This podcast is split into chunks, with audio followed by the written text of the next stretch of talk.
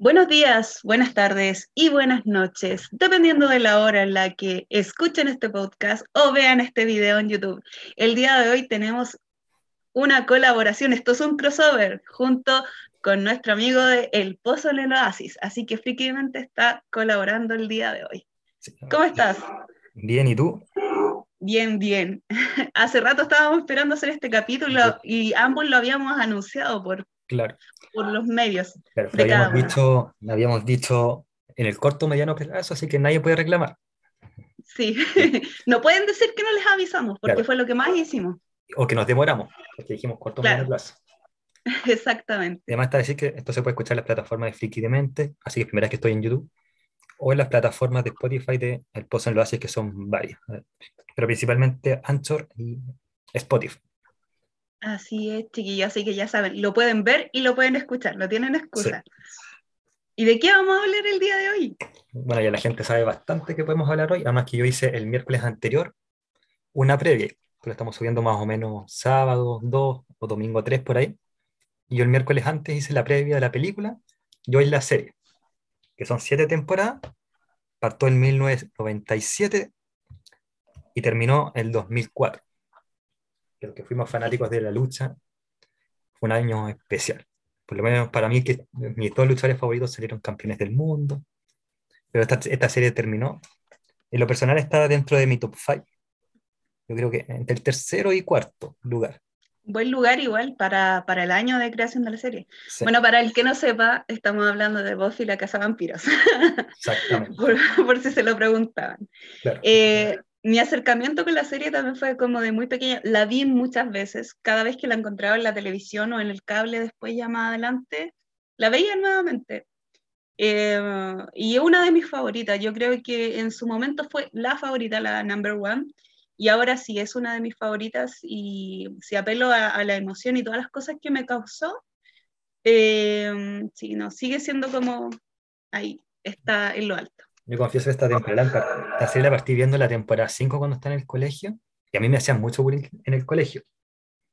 Pero yo me acuerdo que Buffy la daban los martes, y todas, todos mis compañeros y compañeras la veían, veían Buffy. O no, no todos, pero la gran mayoría. Así que el miércoles era como el, el boli del bullying. Así. Qué pesado. Eso, significaba la serie para mí.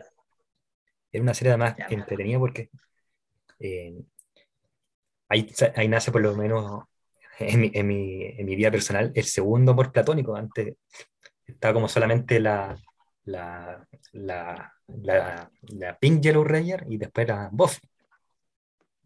Es que Buffy era Buffy. claro. No sé si en el caso de las mujeres, así como que tienen como el amor platónico con algún personaje, porque... Sí, pasa, por ejemplo, pucha, a mí me pasa... Buffy tuvo varios galanes. Sí, sí. O sea, bueno, para mí siempre Buffy y Ángel, Buffy y Ángel, como para mí era como... Después fue raro verla con otro, con otros personajes a ella, pero bueno, se entiende, era como parte de la trama y también un poco a lo que apela a la serie, a la, serie Buffy, perdón, es que igual era, yo la sentía un poco como la vida real. En ese momento, igual cuando era más pequeña, yo decía, pucha, pero ¿cómo no se quedó con Ángel si ellos se amaban? pero después tú entiendes que a veces las personas se separan. ya sea tanto, aunque, aunque exista amor, a veces hay cosas que no se pueden sostener nomás. De hecho, como vamos a ver a medida del capítulo, en la temporada 7 vemos que todavía están sus besos y, sus coqueteos ahí entre, entre los, los, personajes.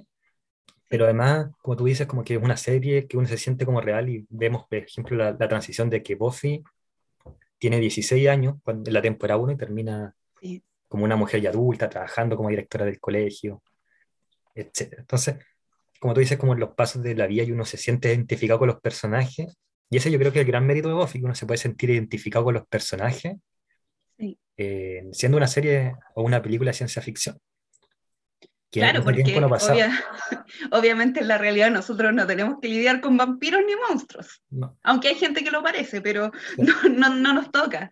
En el fondo, igual como que se va viendo todo el desarrollo de una persona a, a, lo largo, a medida que crece, pero con este elemento entretenido que es la magia, eh, los vampiros, monstruos y cosas así por el estilo. un, Algo humor, que un humor muy característico. sí, un humor bien especial. De hecho, la serie te hace reír en varios momentos y, y, también tiene un humor medio negro igual. no, es, no, es, como un humor tan livianito. No, y hay muchas indirectas a, a la vida sexual, así como a, la, a la impotencia, por ejemplo, cuando a Spike le ponen el chip. Claro. Lo vamos a ir viendo como igual, más momentos destacados. Igual eso, eso también surge también por la edad en la que están los personajes, como imposible no tocar esos temas. Claro. Otra cosa, eh, hablando de Buffy, que es muy interesante que lo ha hecho una serie de culto, es que es la primera, ¿cómo llamarlo? Eh, con Buffy empiezan a nacer los universos, ¿cierto? En, a eso iba. Nosotros ahora tenemos el, el, universo Marvel, el universo DC en, en las pantallas en las pantallas, pero eh, en los 90 nace estos universos en la forma visual a través del Buffyverse, porque después de la temporada 3 eh, nace la serie Ángel, que es lo que voy a hablar yo el próximo miércoles, así como spoiler. Eh, que creo que tú no la has visto, pero está en Star Plus, igual que la serie de Buffy y la película de Buffy. Entonces Buffy nace con su Buffyverse, y creo que después en los cómics hay cómics de Fe, hay cómics de Willow, hay cómics de, de, también de Ángel, que no cierra su temporada, no, no cierra su serie. creo que hay una serie de, Lo bueno es que igual, puede, puede ser también, lo bueno es que igual se dieron el trabajo de a los fans no dejarnos también en la nada. Yo cuando me enteré que había un cómic dije maravilloso, porque después de la, de la séptima temporada tú dices, ¿y qué? ¿Y ahora qué? Sé que después también iba a salir un, un spin-off de, del personaje de, de Giles, pero cuando él era joven ya estaba en la academia. Hoy habría sido maravilloso eso. eso. Eso me habría gustado mucho verlo. Pero George Whedon se fue a hacer en Firefly y murió después del proyecto. Y además tenía que hacer Ángel y bueno, todo el, todo el asunto. Claro.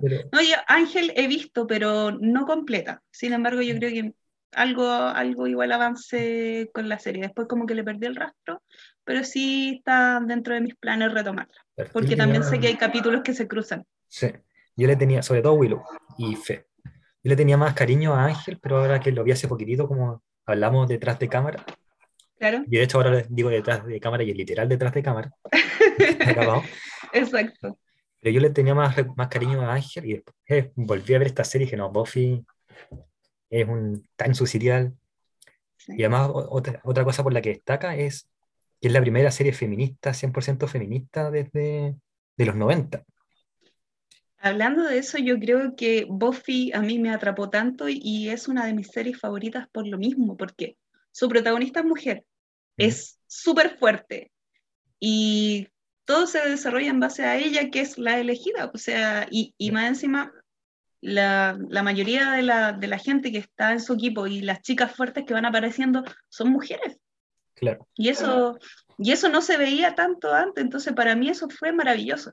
Y además que, ¿para qué estamos con cosas? O sea, Buffy era fuerte, peleaba con, con, estos chicos y toda la cuestión, y además era estilosa, yo la veía a ella y la encontraba muy genial, o sea, cómo se vestía, cómo se maquillaba, todo. O sea, a mí me encantaba Buffy. ¿Y era la perna no, me, no me, gustaba porque mis preferencias sexuales son heterosexuales, pero yo la encontraba genial. Yo creo que tal vez si hubiese sido hombre, me habría encantado. No, no, cabe duda porque a mí también me, me encanta. ¿Viste? pero sí, no, yo amaba a Buffy, así como... Eh, era como un personaje que yo creo que era muy fácil de admirar tanto para hombres como para mujeres. Sí. Y veamos el elenco que, que, tenía Buffy. Tuvo mucho, mucho elenco, pero veamos como lo, los más mayoritarios y los vamos comentando. Sara Michelle Gellar, que entre paréntesis como que se perdió mucho la actuación y ella, ella dice que prefirió su vida de, de, madre y que además pues, había terminado cansada después de Buffy en, la actuación. Claro, es que igual son siete temporadas. Claro, Sara Michelle Gellar que hace de Buffy, que entre paréntesis, hace poquitas semanas Buffy cumple 15 años como serie. Así que esto es como un feliz cumpleaños atrasado. Ya, ya hemos dicho mucho de, de Buffy, pero lo que yo más destaco es la, la resiliencia. sobre todo que se empieza a ver después de la quinta, cuarta temporada, de, o en todas las temporadas que le sacan la mugre emocionalmente, físicamente, y siempre se, se levantaba.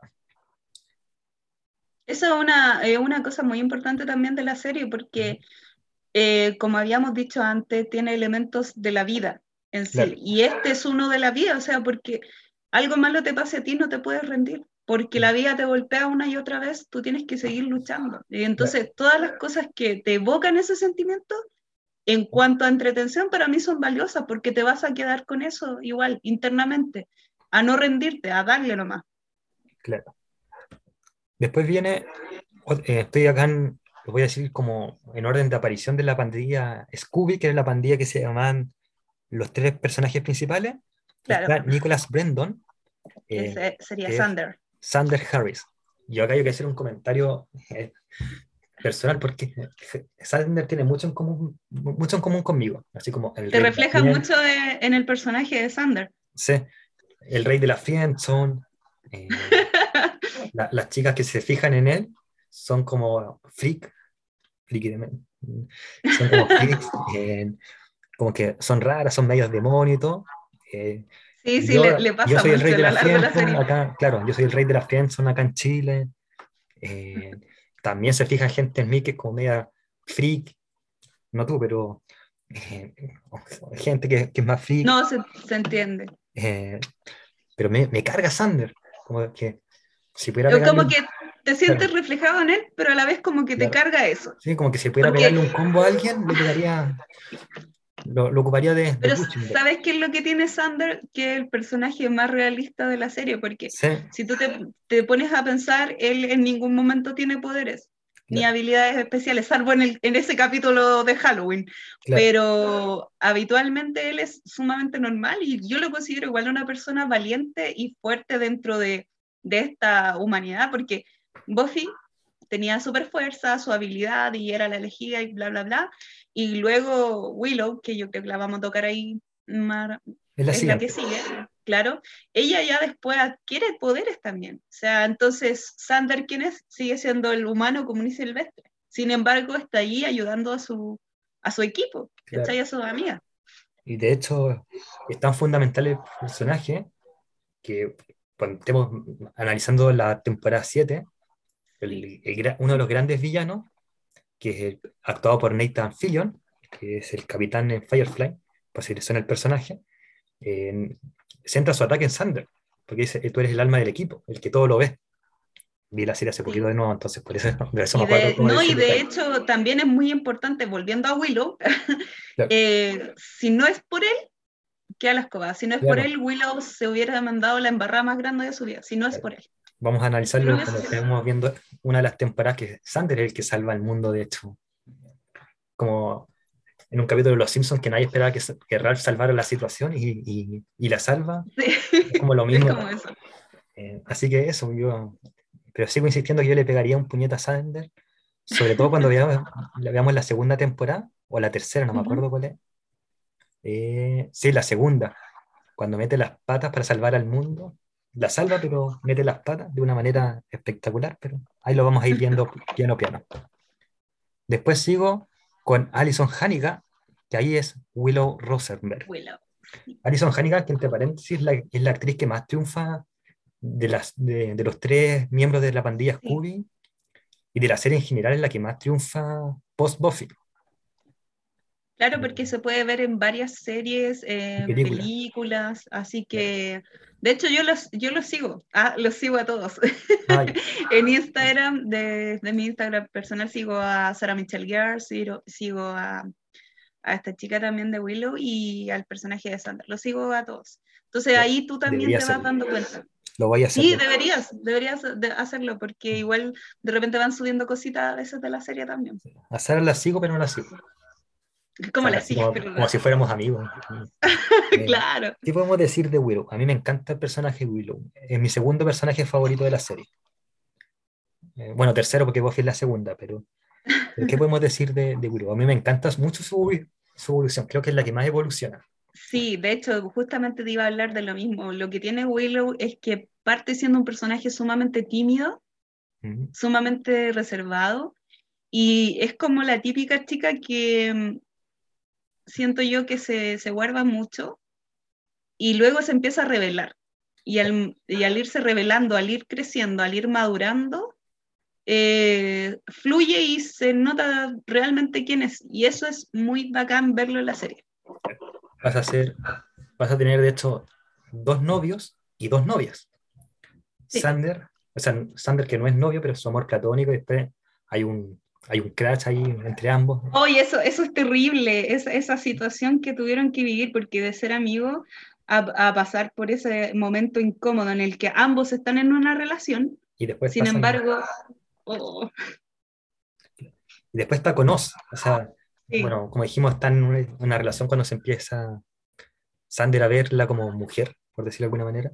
Está con Oz, que Oz es un personaje que vamos a creo que lo tengo acá anotado como uno de los personajes importantes, aunque es importante, pero Oz, que además es un hombre lobo, entonces vemos también un, un lado más de, de, Willow como más maternal a su pareja.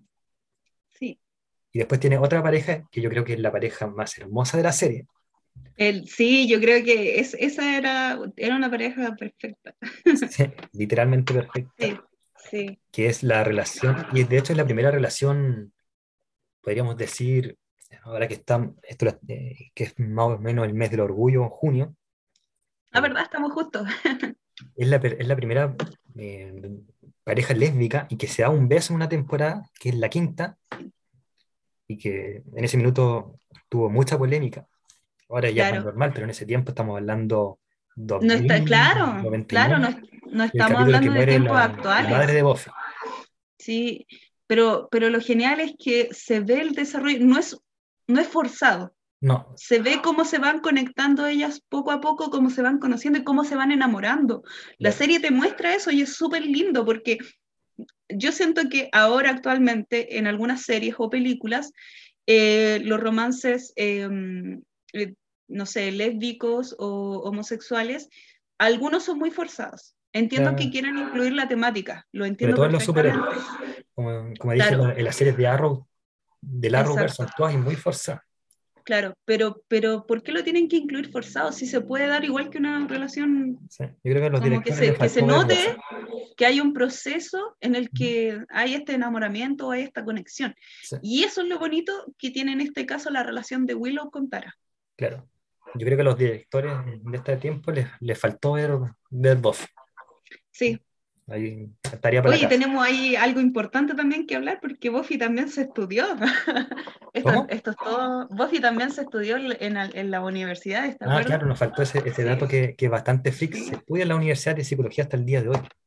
sí. Para hablar de los movimientos feministas y de la exclusión de los, de los adolescentes. Claro, Exactamente, de los comportamientos en general del adolescente. Porque está tan bien reflejado que yo creo que por eso lo usan como referentes. De hecho, hay un capítulo que hablan de, de los tiroteos en, en, los colegios. Sí, también. Está dentro de las tres primeras temporadas. Eh, pero siguiendo con la línea de Willow, después está con otra, se me, olvidó, se me olvidó el nombre de otro personaje que era una potencial cazadora. Un poco ah, más forzada esa pues. relación, pero igual termina siendo una bonita relación en pareja. Se ve un poco más forzada porque son menos capítulos y era justo la última temporada.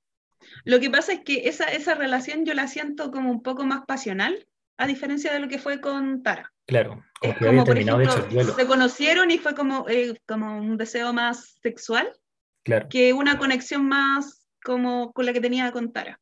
Siento yo, porque como, como fue como tan rápido, fue como, yo creo que era el momento del calor de, de las últimas batallas. Exactamente.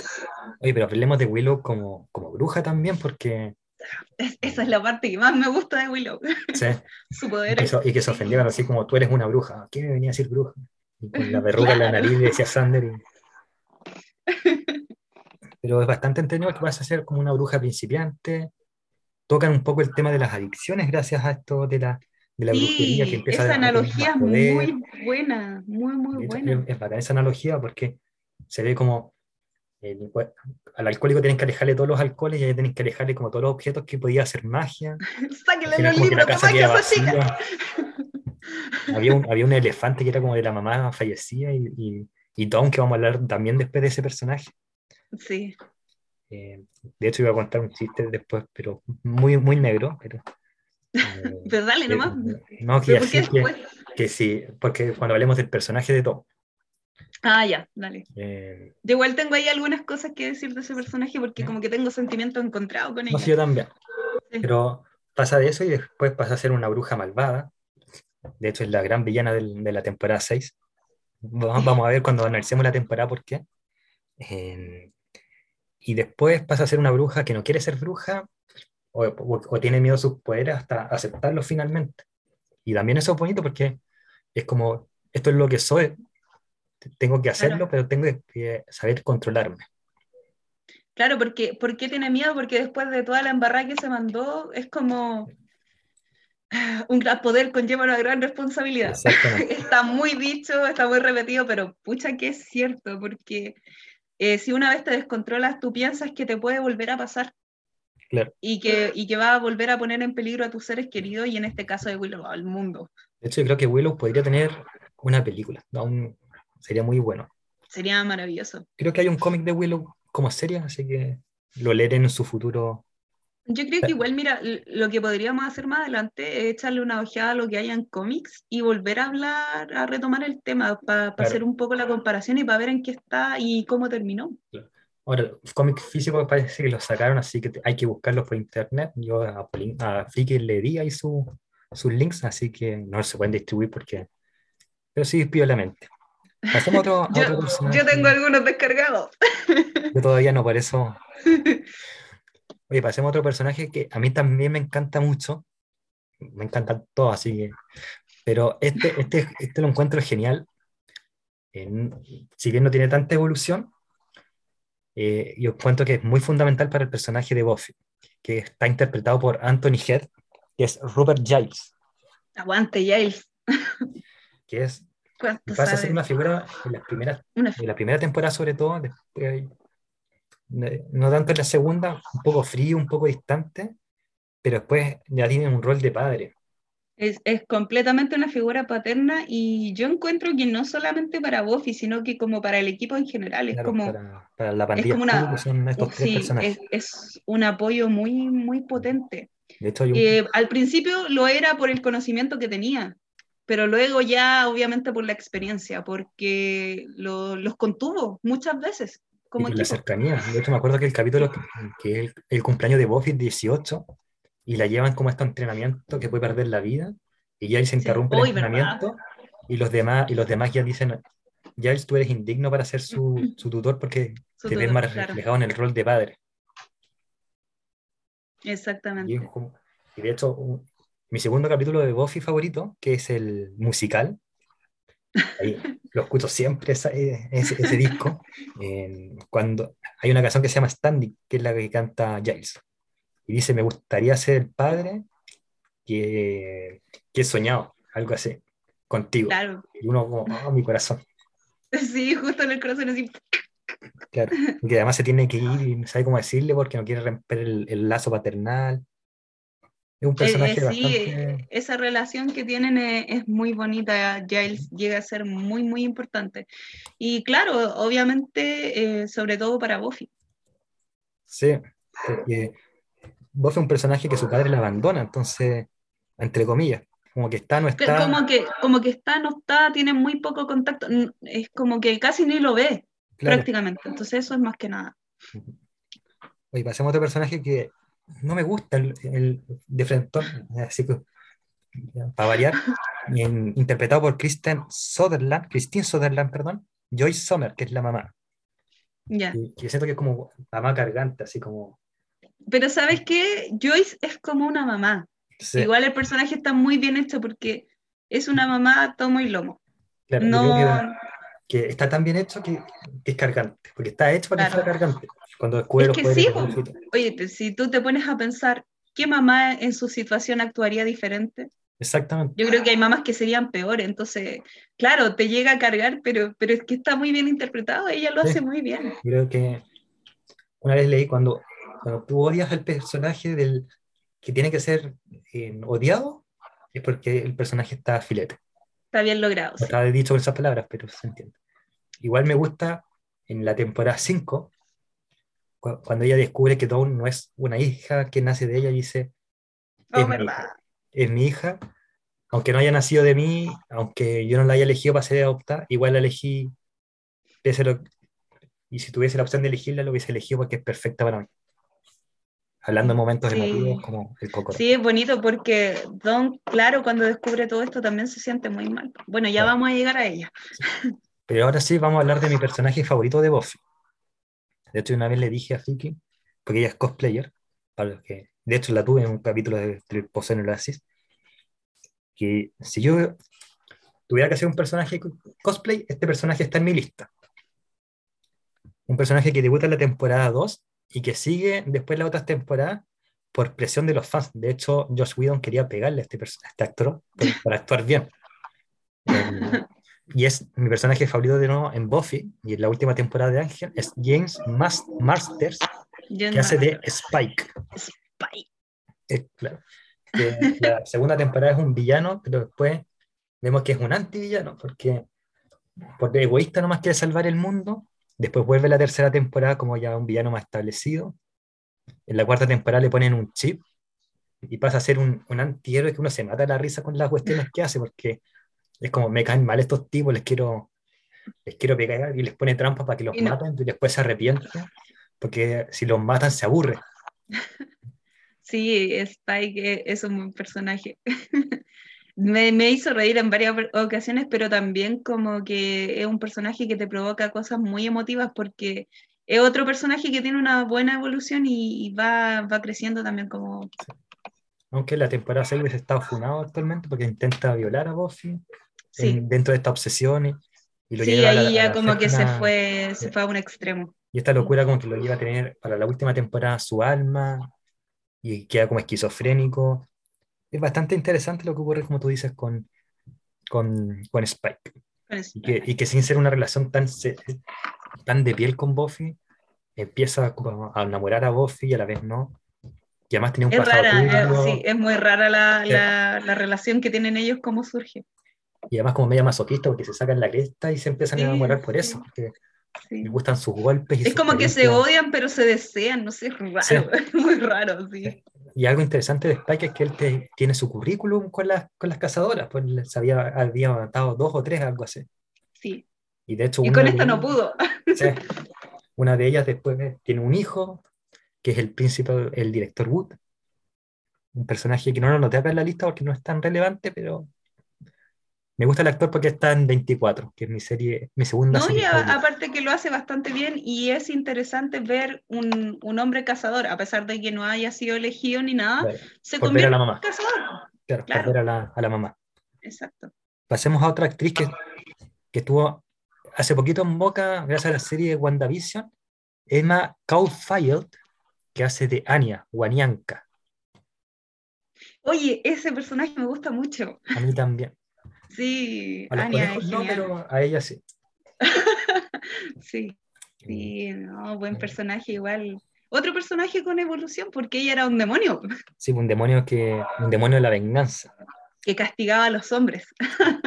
a los hombres que rompían el corazón. Afortunadamente yo no roto el corazón de nadie, así que por lo te salvaste, te salvaste de Anianka.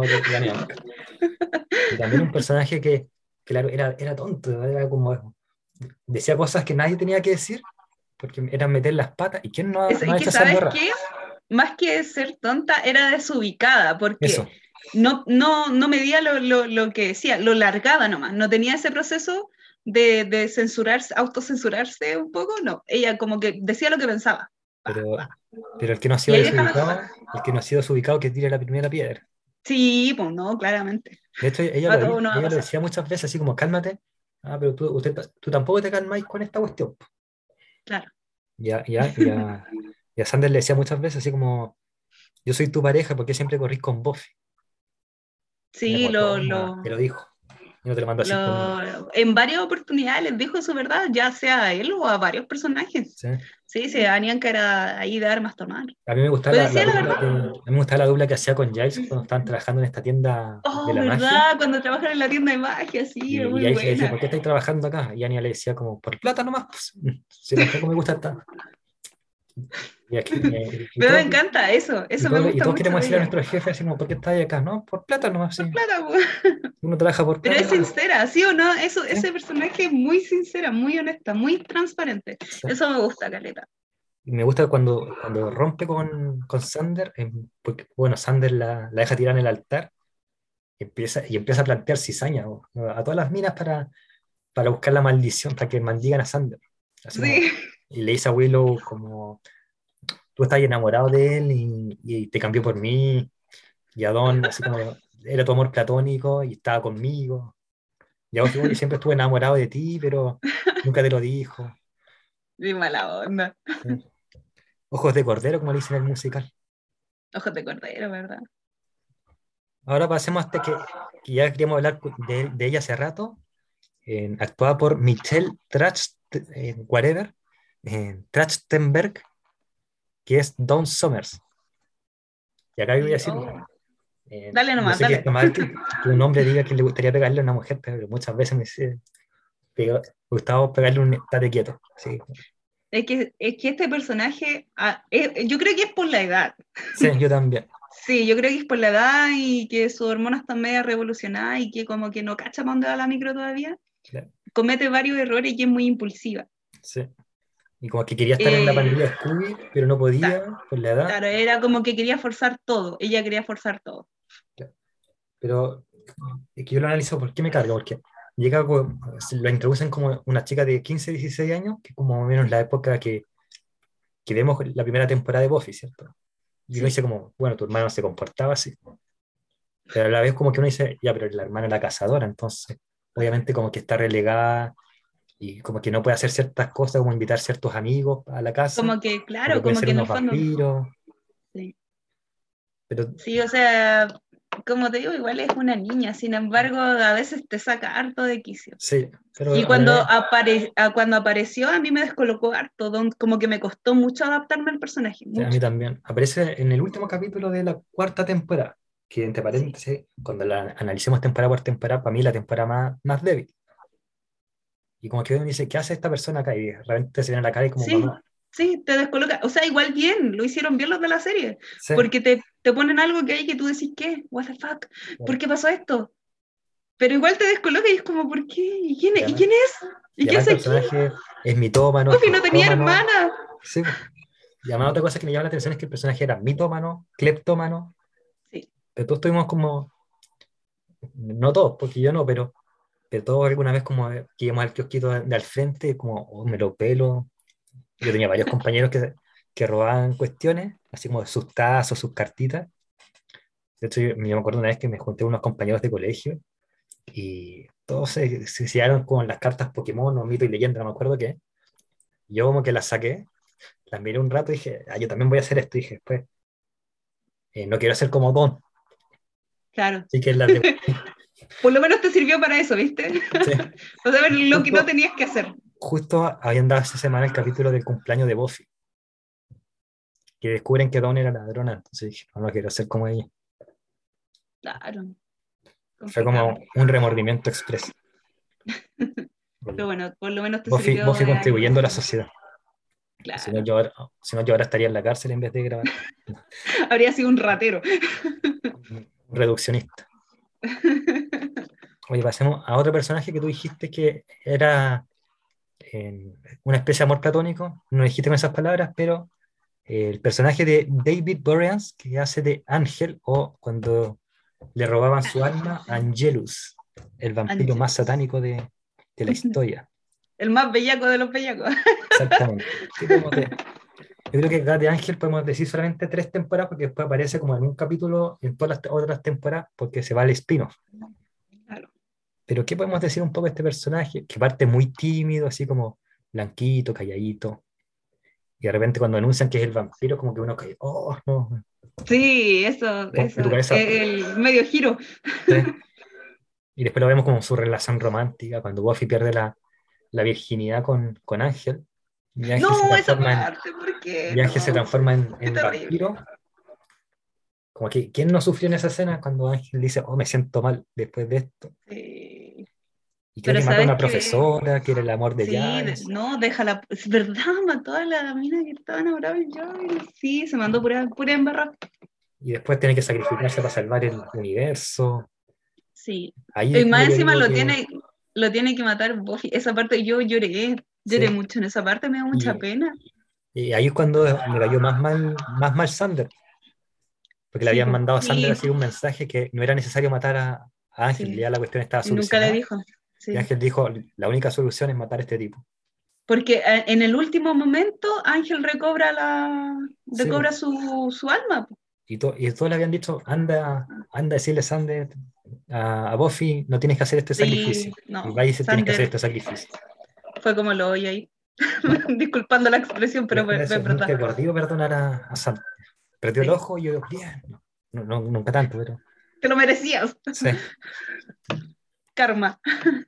Oye, ahora pasemos a la otra mitad de Willow, interpretado por Amber Benson, que después dejó de actuar para empezar a producir series, y ella hace de Tara McClay. Yo, yo lo primero que quiero decir, porque lo quería decir hace mucho tiempo, escuchando el musical, es por lejos la que mejor canta. Así, pero por lejos. Sí. De hecho, yo, yo empecé a buscar a la actriz porque pensé que era cantante. Ah, qué buena. Y no, no era cantante. Canta no, sí, canta súper bien. Aparte que la canción y, y, el video que tienen como ellas dos me gusta harto. Sí, y encuentro que, no sé, como que la ropa que le pusieron se ve muy bacana en esa parte. Anda Your se llama la canción, por si la quieren buscar. No la voy a cantar para no matar la canción, pero es, hermosa la canción. pero se la sabe, se la sabe. Sí, Cuando conozcan a una chiquilla, es decir, voy a cantar esa canción. Ahí, firmado. Muy bien. Ya cantar las canciones de Chayanne no me sirvió, entonces... hay, que, hay que buscar otro repertorio. Sí. Entonces, ¿pero qué vamos a decir de este personaje? A mí me gusta que era un personaje que, que fue esclavizada por su padre, así como maltratada, y gracias a la pandilla Scooby, aunque nunca se sintió como parte de ella, logra florecer, especialmente con, con Willow, está bajo su hechizo, como dice la canción. Pero un personaje a la vez que siento yo no, no se puede hablar mucho más allá de la relación con Willow, porque como que no tenía más, más relevancia. Lo que, claro, lo que pasa es que mm, eh, Tara era más bajo perfil.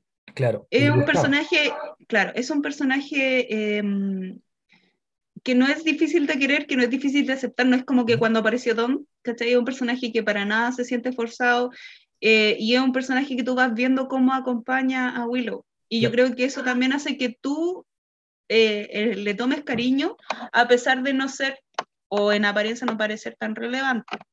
Solo por eso es como... Me acordé de una cosa que, sí la hace relevante, dos cosas en realidad, y tiene que ver con la familia Verano, o Summer para el que no, más chiste ahí, pero primero es como el gran apoyo de, de, Don, en el sentido de que le dice a Don eh, con su clave a tierra y le dice, bueno, quizá no te pesquen, pero, pero tú tienes igual tu aporte o vive tu juventud. Y, y la, hace ser, la hace, la ayuda a seguir siendo niña, especialmente después de la muerte de la madre. Le pone juego, le ayuda con la tarea y todo. Y la otra parte es cuando Spike humilla constantemente a Buffy de regresaste media demonio de la muerte y todo la única persona que sabía los maltratos de, de Spike hacia Buffy, tanto psicológico como físico, era Tara. Y es la única persona que Buffy se anima a contarle. Entonces, si bien yo dije que, que era tan relevante, me acordé que sí fue muy relevante. Fue el, el, apoyo emocional en este caso de ambas. Claro. De repente en el silencio se forma más confianza. Eh, eh, claro, es justamente ese tipo de personaje que yo creo que uno podría ser fácilmente una amiga de ella y contarle sus cosas por el tipo de personalidad que tenía Tara. Por eso te digo que es muy fácil de querer. Es un personaje muy querible. Personaje muy bonito además y bien logrado. Y bien logrado, sí. Invitamos a la actriz de, Tara a que se a cantar, piénsalo. Think about it. I'm talking to you, Miss. Se me olvidó el nombre ahora, pero. Ah, Amber Benson. Claro. Pasemos a otro personaje que es más un comediante, como que se ha dedicado como actor a la comedia, que es Seth Green, que hace de Oz, el, el hombre lobo, que es el primer gran o real amor de Willow. De hecho, en verdad, por eso más que nada lo pongo porque parece muy poquito. Creo que Seth Green es más, más comediante y lo demuestra en Buffy, que no me gusta mucho la actuación, no me convence. Igual igual es un buen personaje en el sentido de que mm, ahí vemos también otro desarrollo de, de Willow y vemos que por lo menos conecta con alguien aparte de, y que se olvida un poco de Sander, porque Willow igual estaba como un poquito obsesionándose con Sander. Claro, y sufriendo. Sí, y lo estaba pasando mal. Pero me refiero a que pudo haber sido otro actor y quizá hubiese brillado más el personaje y haber seguido. Puede ser. Se notaba que el, actor estaba como incómodo. Siento que es como el único error, de hecho, para ser honesto, de casting. Oye, ¿y tú eh, sabías que él y Sarah Michelle Gellar son amigos? Así como en la vida real, fuera de la serie. Que yo creo que a lo mejor por eso también puede que haya entrado a actuar en la serie. Claro, no me sorprendería porque además eh, Sarah Michelle Gellar dijo que tenía muy pocos amigos y que los que tenía como más cercanos de amigos que era David Warren y había mencionado otro, quizás de Seth Green. Son como no, y, de hecho con él, yo he visto incluso en el Instagram eh, de ella, eh, fotos de cuando eran pequeños, cuando eran muy niñitos. Por eso te digo, o sea, ellos son amigos, parece, de toda la vida. Acá hay que decir, porque viste que ellos no eran, el elenco no era, amigos, estar amigos. No, no, no, no, estoy hablando específicamente de ellos dos. Sí, por eso, porque ellos no, eran, los tres de la plantilla Scooby no eran en realidad tan amigos. No, ni se llevaban tan bien, claro. Sarah Michelle Gellar es bastante honesta en ese sentido de decir, yo tenía tanta pega que y a las conferencias sola, entonces como que ellas me dejaban más de lado y todo.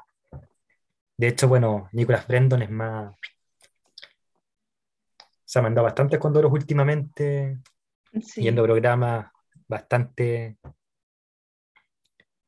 alcoholizados. No, y, y, sabes qué es lo otro que yo escuchaba así que pasaba atrás de cámaras que mm, el director igual les exigía mucho y era, era como bien pesadito.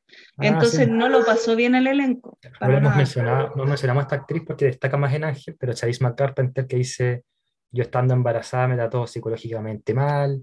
Bien. lo mencioné en algunos capítulos del año pasado, de hecho. y lo mencionamos cuando hablamos de James Masterson, que, que, le quería pegar a Josh Whedon para escorpiar. Claro.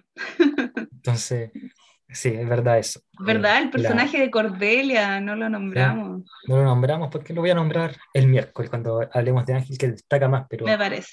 Pero hablemos un poco de, ya que la mencionamos, Charisma Carpenter en...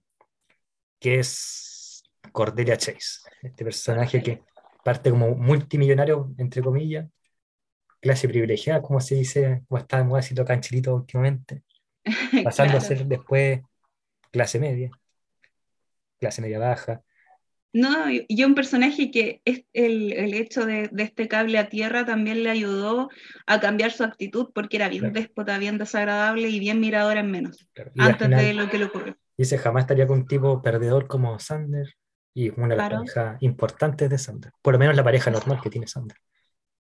Exactamente, la pareja normal.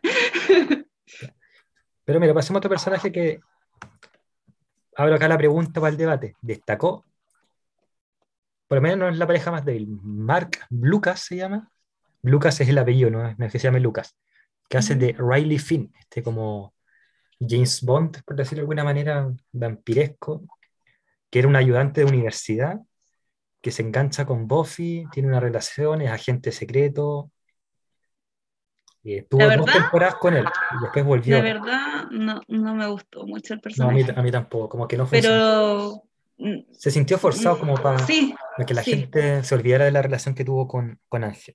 Sí, pues y que como que muy, fue como muy pronto y, e innecesario. Yo creo que a lo mejor si Buffy hubiese estado sola o se le hubiese construido una relación con alguien más de a poco, eh, habría sido distinto. Por ejemplo, la relación, la relación de ella con, con Spike eh, tiene evolución. Pero en este caso como que... Como que la tiraron porque... Sí. Pero ahora...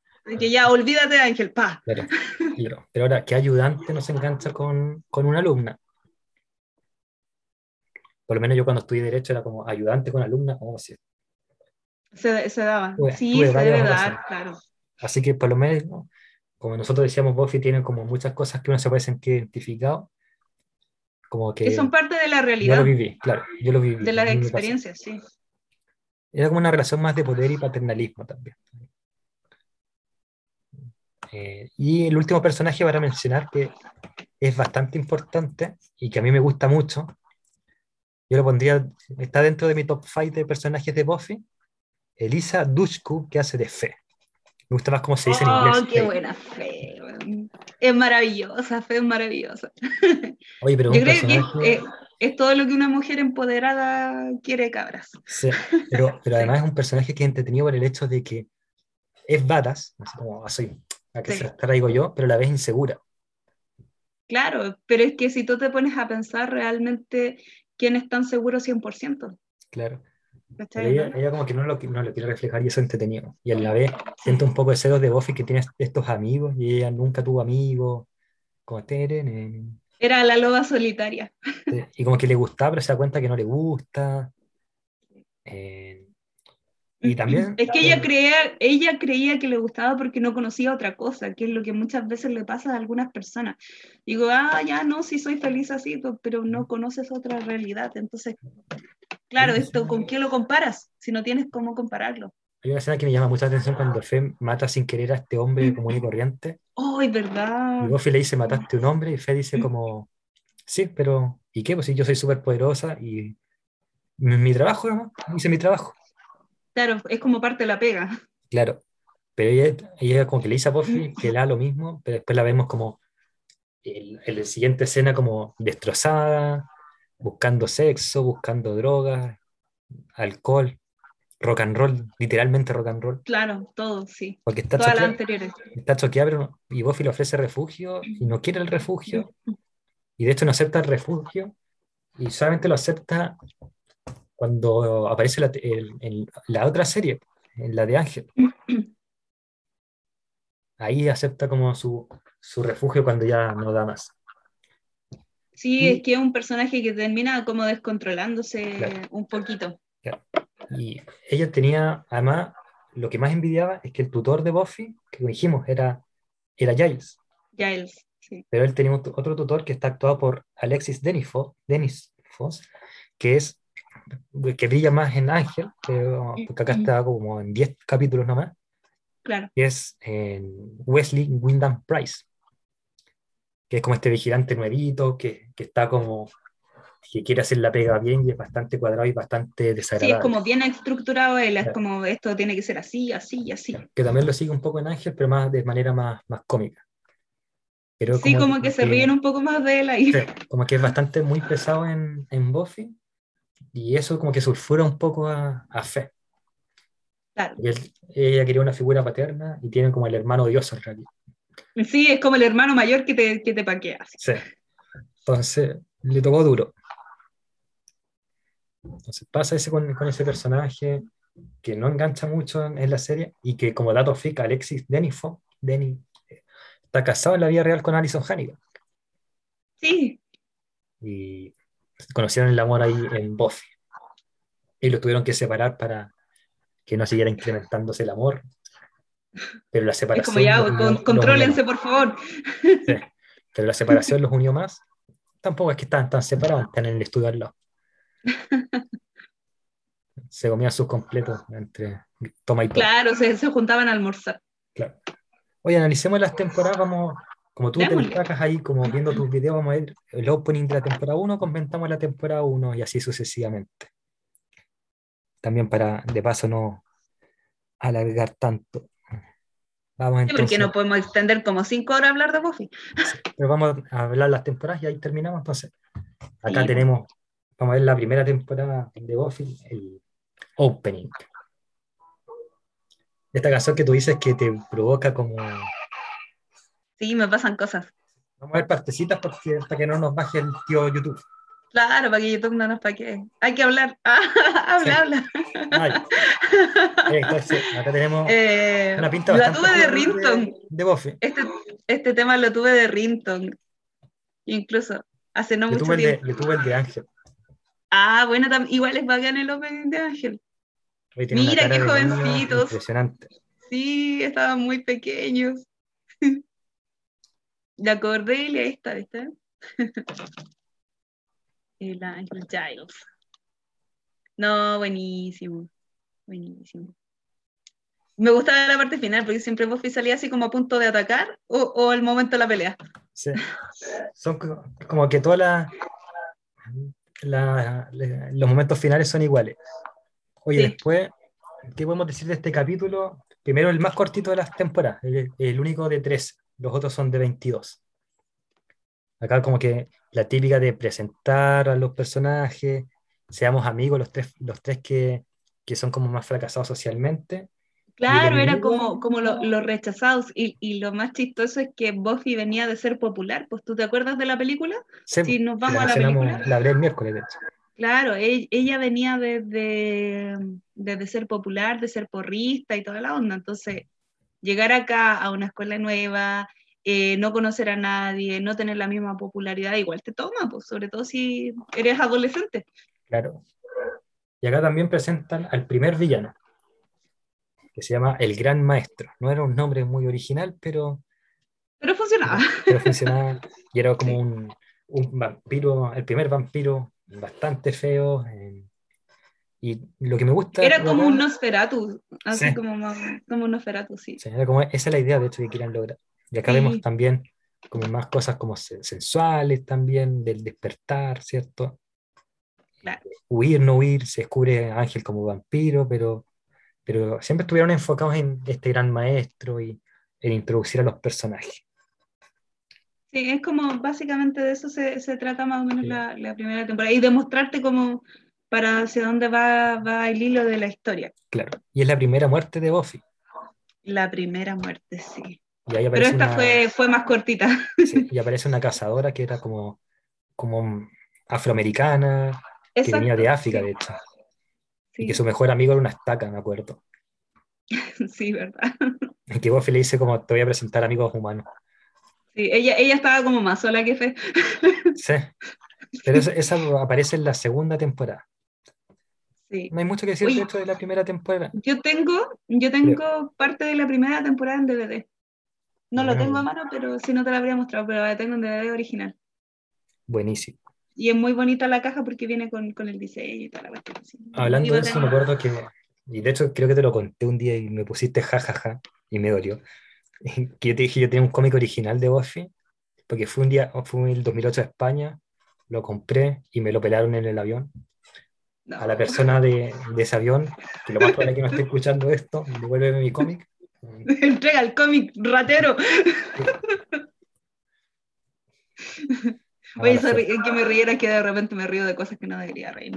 ya lo sé, pero... Da, daba la risa porque lo dejé, fui al baño, que era un viaje de 16 horas, y lo puse ahí después, mi cómic. ¿Dónde está mi cómic? No. Y ahí quedé como, como dice el cantante, no me acuerdo el nombre, con una lágrima en la garganta. Claro. Y Debí partir cómic. Claro. De hecho, fue mi primer cómic que no era con Dorito, entonces, más dolor todavía. No.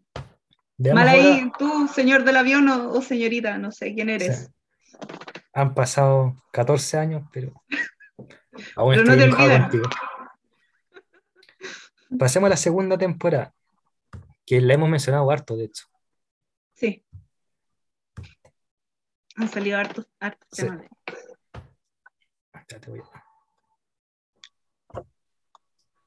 Esa parte nunca cambió. No, esa parte se conservaba. Acá se ven un poquito más, más avanzado en edad.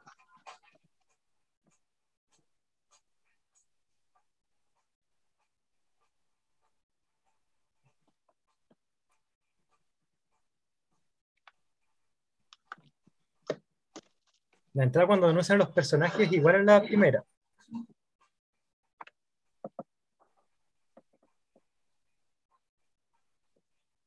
Sí. Pero acá, acá ya anuncian a Ángel. Ya Aquí, claro, se, se incorpora el ángel. Y de nuevo.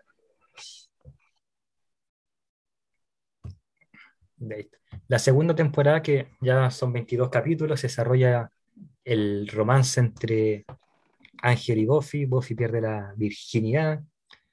Y Ángel, se, vuelve loco. En Angelus. Y Sander, claro, se vuelve loco del celo. matan a la, a la, al amor de, de, Giles, ¿no? Ah, ¿verdad? Todo mal. Todo mal. Yo creo, yo creo que esa es una de las escenas más, ahora que la estoy recordando, una de las escenas más cuáticas porque había descubierto la... ella, ella fue una de las causantes de que perdiera el alma porque era una gitana. Los gitanos fueron los que maldicieron a, Ah. Por todas las embarras que se mandó, porque ojo, que Angelus, eh, Ángel antes de, de, todo y de obtener su alma y todo eso, eh, se había mandado muchos, muchos condoros con el grupito de vampiros con el que él estaba. Claro, que era Darla, Lucila y William de Bloody, que ustedes lo conocen como Spike. Exacto, mataron mucha gente y todo eso, entonces ¿Qué hicieron al devolverle el alma? Algo que parece, oh, sí, como que le hicieron un favor, pero no, fue un castigo, porque en el fondo lo hacen tomar conciencia de todo lo malo que hizo. Y él tiene que vivir con todo ese pasado oscuro y malévolo eh, arrastras, porque, en el fondo es como, ahora consciente, claro, ahora consciente de que, de que, de que todo eso estuvo mal. Y, más encima... de completa felicidad, perdía el alma de nuevo, entonces no podía ser feliz. Por eso cuando ahí ocurrió el, el treque treque con Buffy, quedó las cosas. Claro, que si uno está con Buffy, ¿quién no es feliz? Claro. Yo creo que ahí todos los hombres me, me, apañan. No había cómo ahí. Claro, el gran villano acá es Ángel, es Drusila, que vuelve como, como villana. Oye, me encanta el personaje de Drusila, no lo mencionamos. Drew, pero, es un personaje genial. era un personaje esquizofrénico. Está muy loca. Sí, era un personaje loco antes de ser vampiro y después obviamente mucho más loco, y que no solamente mataba con, con los dientes y con su super fuerza, sino que tenía uñas muy afiladas. Sí, no, y era bastante, era bastante sádica igual. Drusilla era muy sádica. Ella tenía visiones, que es muy importante en la serie de Ángel. Exacto. Las visiones. Sí, tenía esa habilidad. yo no sé si tú alguna vez jugaste Vampiros la Mascarada. ¿O te suena? bueno, este es un, juego, es un juego de rol y es de vampiros. Y hay una clasificación de los vampiros que son como los que están locos y todo eso que se llaman Malkavian. Y Drew eh, en, este, en este universo de, de juego sería como un, como un Malkavian. Para quien esté familiarizado con el juego lo va a entender un poco mejor. Pero era como, como la característica de, de estos vampiros específicamente es eso, como que están un poco locos y como que tienden a ver las cosas y la realidad de otra forma. ¿Cómo lo hacía tú? Claro. Pero es bastante entretenido. Hay otro personaje que no muestran mucho en Buffy, muestran, lo muestran más en la primera temporada, que es Darla, que era el gran amor de Angelus. ¿Verdad? Me gusta decir Angelus, suena como, suena como muy, muy gringo y muy, muy latino.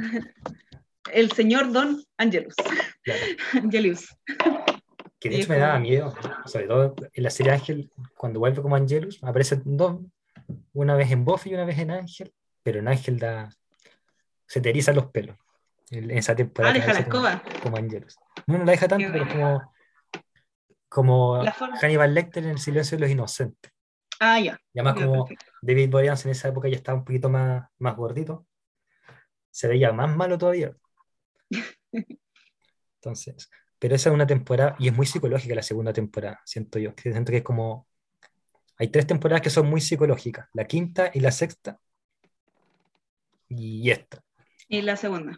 Claro, en el sentido que, como ya dijimos, cuando Sander miente para que maten a, Ángel porque... Qué dolor, qué dolor. Porque, Ángel, digamos que Sander yo creo que es uno de los grandes condoros de Sander. Y que lo tuvo oculto. Nunca se, nunca se reveló ese, ese condoro. Como que no, pues eso lo, sabemos nosotros, el público, el espectador. Pero le da, le da gracia eso, porque hay, hay condoros que son callados y que solamente lo, sabe uno. Sí. ¿Qué días? Eh, hay que decir que Sander siempre estuvo enamorado, por eso el chiste que hicimos antes del Rey de las Fientes. Siempre estuvo enamorado de Buffy. Nunca confiaba en Ángel porque era vampiro, pero en realidad porque era el pinche. Era porque, era porque eh, en palabras vulgares, quería con Buffy. Y como no le resultó y a Buffy le interesó a Ángel, se picó. Era pura pica, señoras y señores. Pero en este caso es, un análisis para Carlos Pinto más que para nosotros. Sí, creo que empezó a salir humo por allá. De hecho. humo para partir con la tercera temporada que está muy conectada con la cuarta, de hecho, por lo que acabamos de decir. Pasemos a ver la intro. Acá de nuevo tenemos que hablar harto. Vamos con la intro. que es la última que están en el colegio, de hecho. Sí, verdad. Hay una pelea épica que cuando termine el, la intro lo vamos a decir. Sí. Ya, mira, aquí se, empiezan a incorporar más personajes también. Salió. Salió Oz y. Oz, claro, y había alguien más que estaba incorporado. Y aquí ya cambió, Esta parte ya eh, es muy distinta. Tienen más cara de... el pelito. Están más adultos. Sí. Bueno, teniendo en cuenta que cuando la grabaron ya igual eran grandes, pero igual acá se nota, se nota más. Se pero tenían como dos o tres años más que, que, en la serie. Sí, sí, no, era, no era tanto tampoco, eran mm. como jovencitos igual. Pero más grande que la edad que representaban en la serie. Quiero repetir esta escena porque esta es la escena cuando... Espera, todavía no, todavía. La adelanté mucho, acá. Cuando está con la rosa. ¿Sí? Es la escena cuando descubre el cadáver. Doy, verdad. De la, profe. Y, y, me acuerdo que le ponían una canción como, como muy... Eh, yo que sigo las transmisiones QLS. Eh, y, y, muestran lo, lo de Pía del Amor, que les ponen como una canción como para burlarse un poco. Me acuerdo que le habían puesto como una canción de fondo para burlarse, así como toda sensual de repente ve el cuerpo tirado. Son mala onda. pero, bien, funciona. Sí. Y se le caen los lentes y la flor. Pero Dramatismo la tercera, puro. La tercera temporada que es lo que, el último año de colegio. Cuando uno se concentra en la, en la fiesta de graduación, ahí, en, invitar a, la, a las chiquillas. A mí me fue bastante mal en esa fiesta.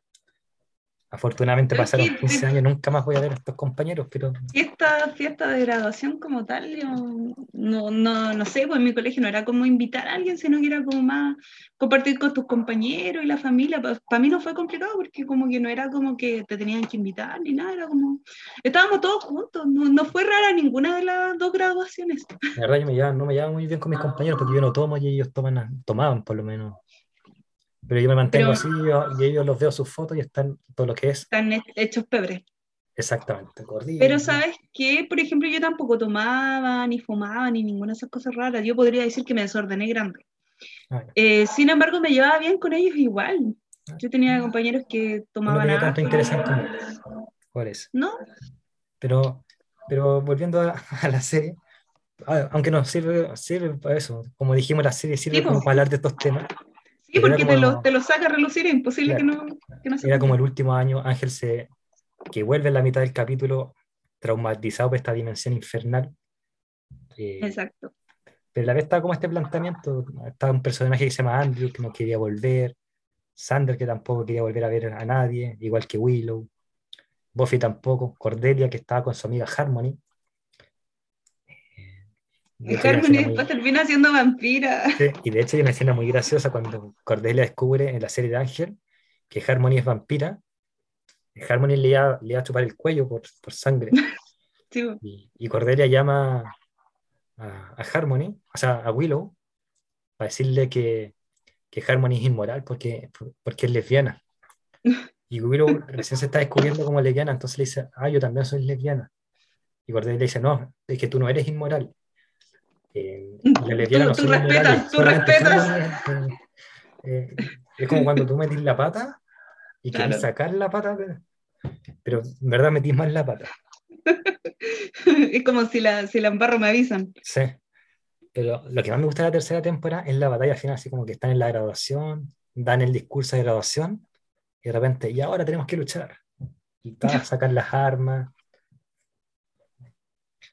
de acá, bueno, entra Fe también al, al equipo. Al, equipo, claro. Y podemos decir que Fe, que no la amo.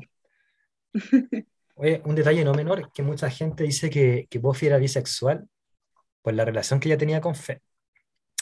Yo lo personal lo dudo, pero, pero había que mencionarlo.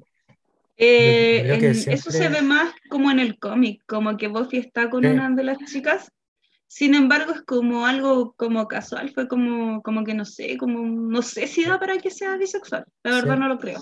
Pero fue como... siento que ahora como que las generaciones actuales, me siento viejo diciendo eso, pero igual, eh, pero como que las generaciones actuales pasa eso, como eh, todos los personajes, lo vimos en Falcon and the Winter Soldier, ah, estos son amigos, tienen que ser gay. En Supergirl también, Cara con, con Lina Luthor, son amigas, ah, tienen que ser como que se puede hacer amistades con, con, gente del mismo sexo y no... Sí, no, perfectamente. Yo, yo te voy a contar algo bien curioso. Por ejemplo, yo analizando el tipo de, de relaciones y cómo se desarrollan las cosas, eh, yo tengo una mejor amiga que después del colegio yo siempre estaba con ella todo el día. Entonces yo digo, si hubiese sido en el tiempo actual, probablemente pensarían que éramos lesbianas, que estábamos todo el día juntas. Y se puede dar una relación de amistad así entre el mismo sexo que tú quieras estar con esa persona todo el día porque te llevas bien. Así que, ¿no? Ahí, y tenemos entonces esta, esta batalla entre cazadoras que Fe termina en coma, pero después vuelve en ángel. Y vuelve, vuelve también en la cuarta temporada, si mal no recuerdo. En una sí, sí, sí, vuelve a aparecer. En una cuestión que es bastante sexual y sensual, en un capítulo. Yo diría que el capítulo, el capítulo de la cuarta temporada, porque es como la temporada más baja. Sí. la tercera sí. Sí, no, la tercera es muy buena. Hay una escena notable. También en el último capítulo, cuando Ángel le dice a Buffy, me voy a ir después de la pelea, y termina la pelea, no. y Buffy lo ve de lejos y va a despedirse, y pasa como un humito tipo Carlos Pinto, y Ángel desaparece. y desapareció, no se pudo ni despedir. Y se fue a Los Ángeles. Que, también es como el, alejamiento de, tu vida de colegio para entrar a la, universidad. Que hay amigos con los que vas a estar en contacto, que en este caso es la vantilla Scooby, pero hay, hay, amistades y amores que vas a perder. Sí, es como la vida, pues vas dejando pasar cosas. De hecho, no solamente es la última temporada de Ángel, es la última temporada de Wesley, que no había pegado mucho en, en Buffy, pero es la última temporada también de Cordelia, que la, la, tercera temporada empieza a ser relevante. O sea, ya desde la mitad de la segunda. Estaba sí, porque... la pandilla Scooby. Después ya como que también se aleja, pues, obviamente por todas las cosas que ocurrieron. Claro, iba a buscar camino como actriz, pero fracasa y termina con visiones. Pero eso lo voy a hablar el miércoles en el pozo en el base. Eso se viene, se viene. Claro el miércoles, no sé cuántito, el primer miércoles de, de julio. El miércoles. El miércoles de julio. Eh, eso. Eh, pasemos a la cuarta temporada. Vamos por la Para mí, la temporada más baja.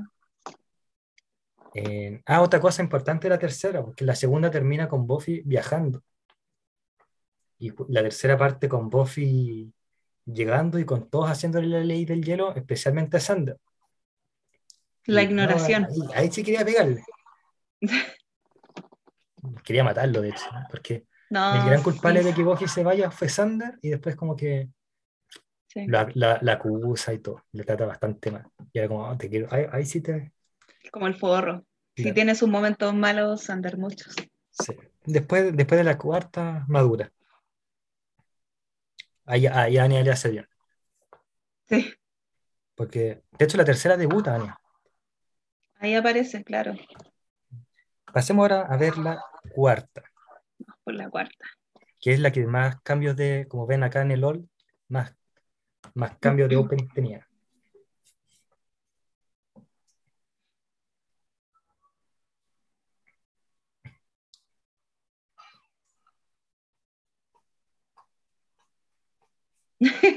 Esa, aquí sale el capítulo de Halloween.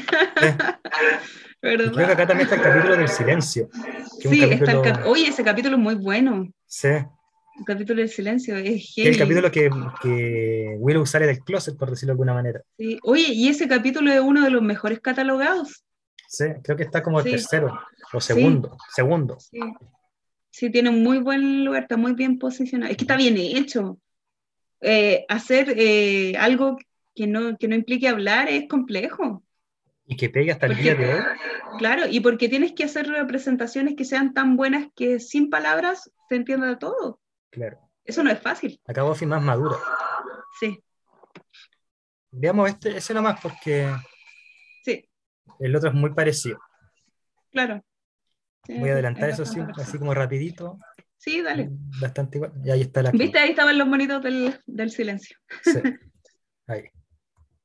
Ahí, exactamente. Oye, la cuarta temporada, que es el primer año de universidad, Serena, todos perdidos. De hecho, me acuerdo que, bueno, Willow y Buffy estudian como una especie de bachillerato. Nunca entendí si era sociología, psicología o un bachillerato. Era como una mezcla rara. Bueno, los gringos son, más, son más raros en su estudio. Estudian Buffy. Estudian Buffy. Partiendo por ahí, a mí no me la pasaron en la U Buffy. Pero Buffy estudió Buffy. De hecho, no sé por qué nunca hicieron una talla con eso. Si, bueno, en fin. Si Buffy, ya, están estudiando Buffy cuando se grabó este, esa temporada. Entonces, así como, oye, me están pasando una clase de. Así como alguna indirecta, no sé. Claro, no, no, no hicieron ninguna mención. Esta es la última temporada de Oz también. Aparece el personaje de Riley. Eh, mal personaje. Olvida, completamente olvidable. Y tiene un mal villano también. Este, este villano que es Adam, que dura de hecho, es tan mal villano que dura como cuatro o cinco capítulos. Fuiste bueno. Es como, como un mal chiste. Yo creo que esta temporada eh, es Joss Whedon agarrándonos para el deseo. Puede ser, pues, troleándonos. claro, tengo que hacer una temporada, hagamos una cuestión mala, así como. Ya toqué, ya, ya hice oro con esto, entonces. Pero, sí tiene algo relevante. Después de, después de eh, yo creo que pasa en todas las series, que siempre hay una temporada que es más baja que otras. Claro, pero generalmente son como la segunda o la tercera. Sí. En este caso es justo la del medio. Sí. Pero en todo caso, pues podemos decir, vaya que se reivindica. La quinta. Sí, no, sí, después la, regla, la regla. De hecho, la quinta tiene el capítulo, el mejor capítulo de, de Buffy catalogado. Y que está bastante alejado de la ciencia ficción. Y tiene el mejor villano, sin contar Dark Will. Claro. Pero yendo a la cuarta temporada tiene este, este, este Adam. Y de nuevo, lo mejor que tiene la cuarta temporada es cuando le ponen a Spike el chick. Spike el chick, sí. Y nace, un Spike de, culto. Yo voy a hacer algún día un cosplay de, Spike. Sí, debería darle. con el Vámonos, Bloody Hell. Armamos un Team Buffy. No, pero es genial Spike ahí. Bloody Hell, cuando dice eso. Sí, sí, no, es genialísimo. Y de hecho yo, pensaba, yo siempre pensé que, que Spike era británico. Y es más gringo que el, que el completo. Pero ahí nace con, con el chip y, y, es entretenido cuando está con el chip y lo empieza a aceptar porque empieza a hacerle por a, a los villanos para que maten a Buffy o los dejen mal. Como, él no, él no puede. yo.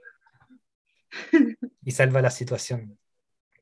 Y uno, y uno, se ríe de las ocurrencias ahí en, en, tanto en la cuarta y en la quinta uno se ríe de Spike. Oye, pero aquí es donde mm, la amiga esa de Cordelia se convierte en vampiro, ¿no? No, pues al final de la tercera. Ah, ya. Entonces, claro, porque en un momento Spike está con ella, pues. Sí, verdad, verdad. ¿Y te acordáis que le hacía vestirse de la cazadora? Eso, eso era muy divertido también. lo hacía de vestirse y le hacía pegarle a los humanos. Sí, pues. No sé, yo creo que eso, la, la, la temporada la salvó Spike. Sí. Bueno, Spike empieza a salvar muchas situaciones, salva al mundo también. Sí, también. Pero lo vamos a ver más adelante. Así que Spike, el gran protagonista de la cuarta temporada. De la cuarta temporada, sí. La salvó. La, salvó, de hecho. Sí, la salvó.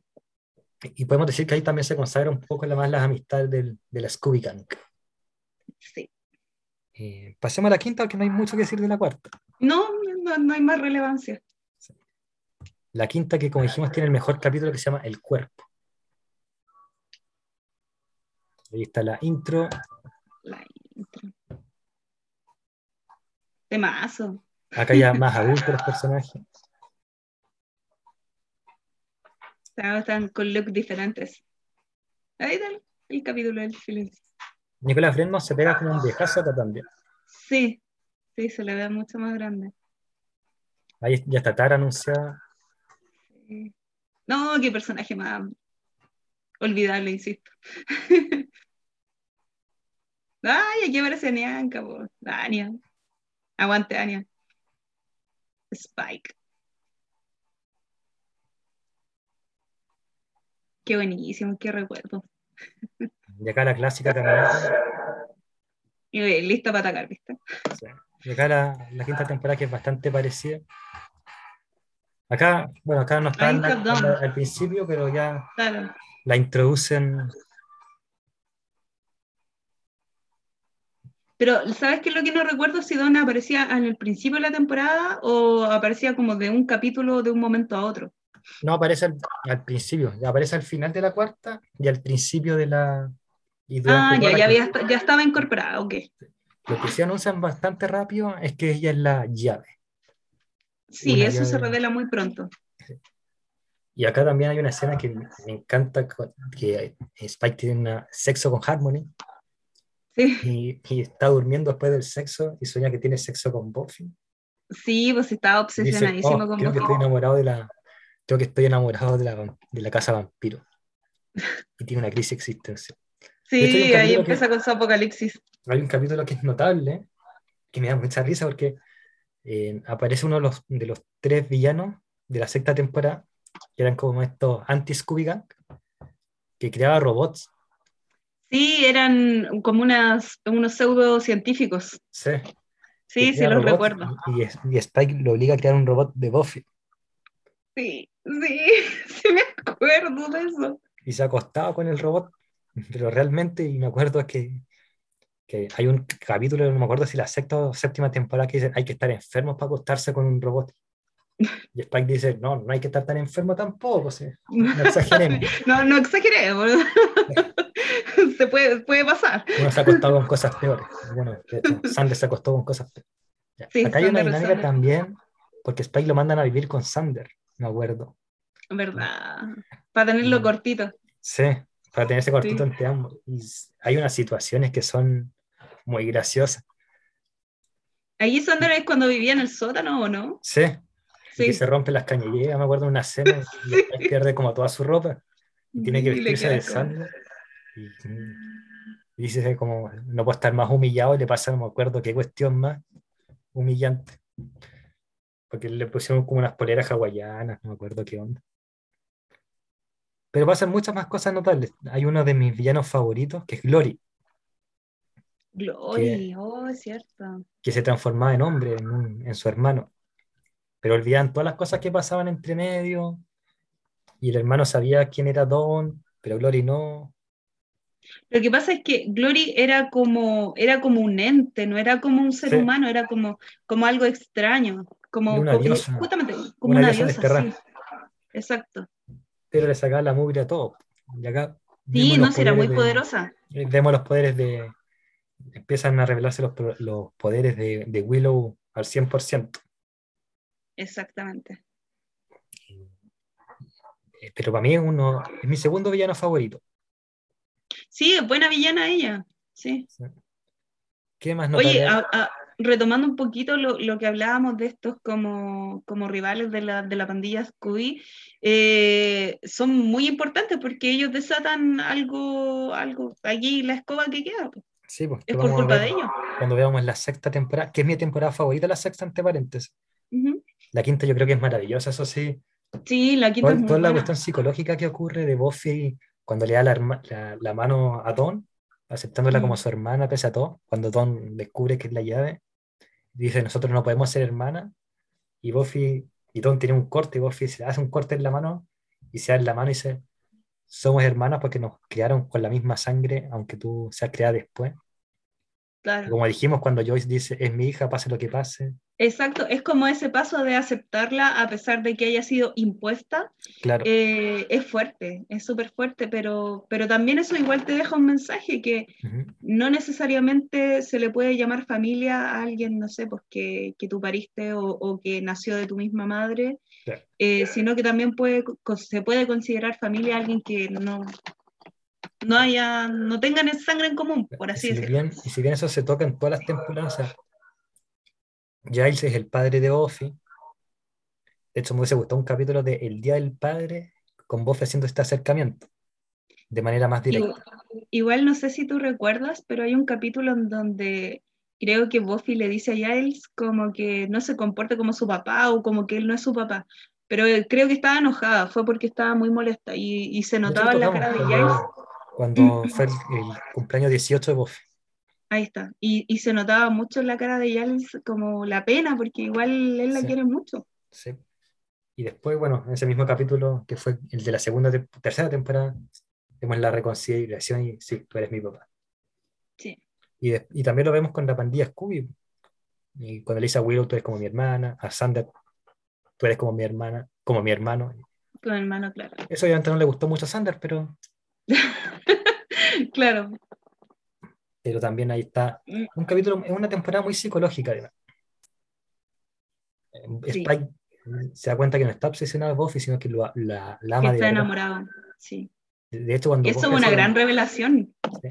Pero a mí me impacta mucho, porque cuando Buffy hace este sacrificio, porque tenía que pasar un, ser vivo a esta dimensión, para que se cerrara la dimensión, y Buffy dice, no puede morir mi hermana, y se tira a ella, pero ver la escena de, de Spike llorando, porque sí, te, estaba a dos pasos de a Dawn y no pudo, y ve después a Buffy tirada ahí en el piso muerta. En verdad, toda la imagen de todos los, los protagonistas es dura, pero yo creo que la mejor lograda es la de James Masterson. Es que él actúa muy bien. Él actúa muy bien. Sí. Pero esa muerte yo creo que es trágica. Yo creo que sí. si no hay sexta temporada y termina en la quinta, con la muerte. No, te deja para la escoba.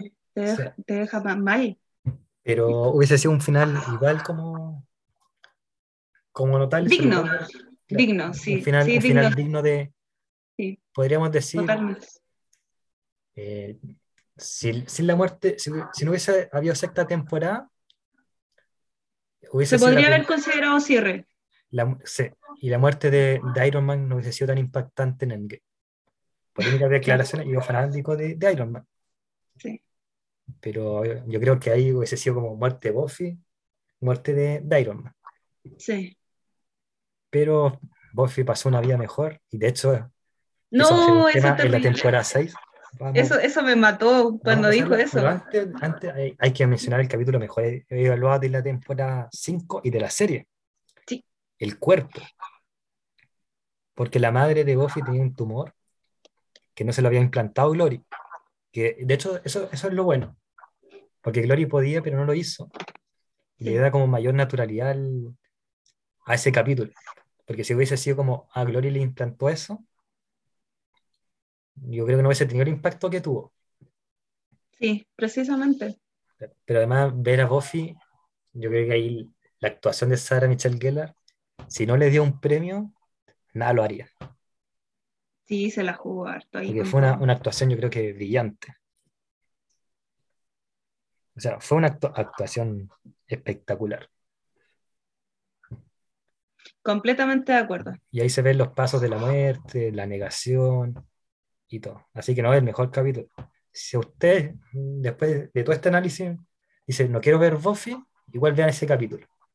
Sí, ese favor. Porque te va a servir para la vida. Sí, es un capítulo si no lloras, no tienes alma.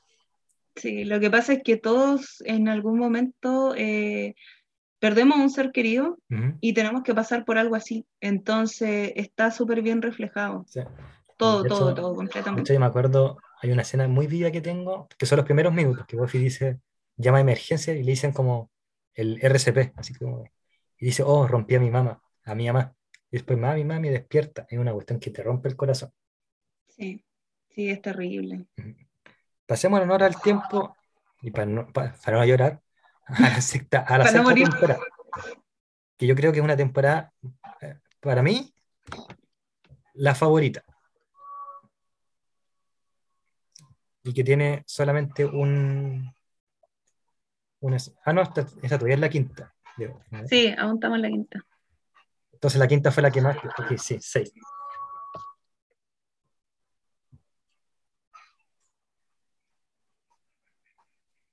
La sexta, en la sexta temporada es la única que tiene como un subnombre, que es Buffy revive o Buffy regresa.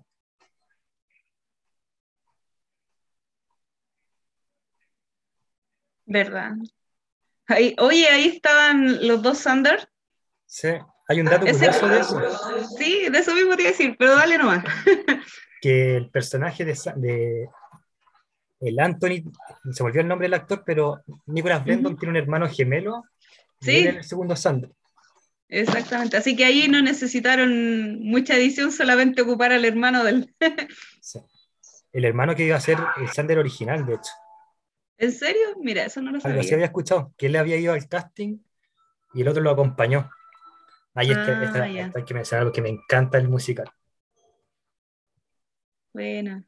Como dije, yo, yo lo tengo lo tengo puesto favorito uno de mis álbumes favoritos. Buenísimo. Deberíamos hacer un capítulo 2 para analizar. Deberíamos hacer un, capítulo 2 que se llame Análisis Buffy el musical. O, eh, o, podríamos hacer lo que te mencionaba ah, tras, tras cámara, eh, volar un día, juntarnos en Twitch y poner el capítulo. Y poner así como capítulos puntuales que queramos analizar. Claro. Entonces lo vamos comentando e invitamos a la gente también a que participe con nosotros. Musical con karaoke en Twitch. musical con karaoke. A lo mejor no, pero analicemos este capítulo de Buffy regresa. Yo, yo lo reconozco, y soy re cobarde para estas cuestiones. Y el primer capítulo me dio miedo.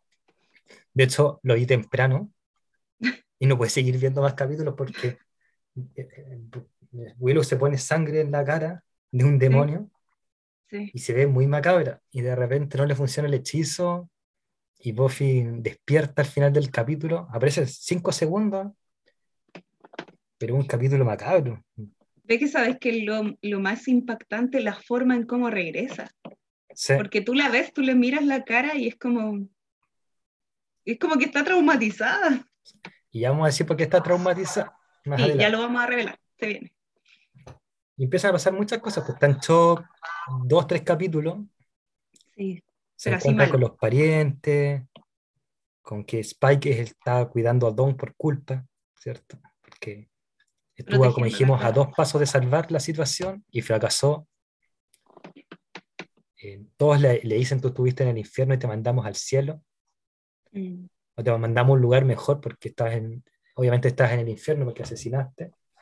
No estaba Giles, no. Porque vuelve en, la tercera, en el tercer capítulo. Yo cuento que hay un cara a cara que es espectacular. Sí, ese es muy bueno. Cuando. Un reencuentro maravilloso. Le dice a Willow, ¿qué hiciste?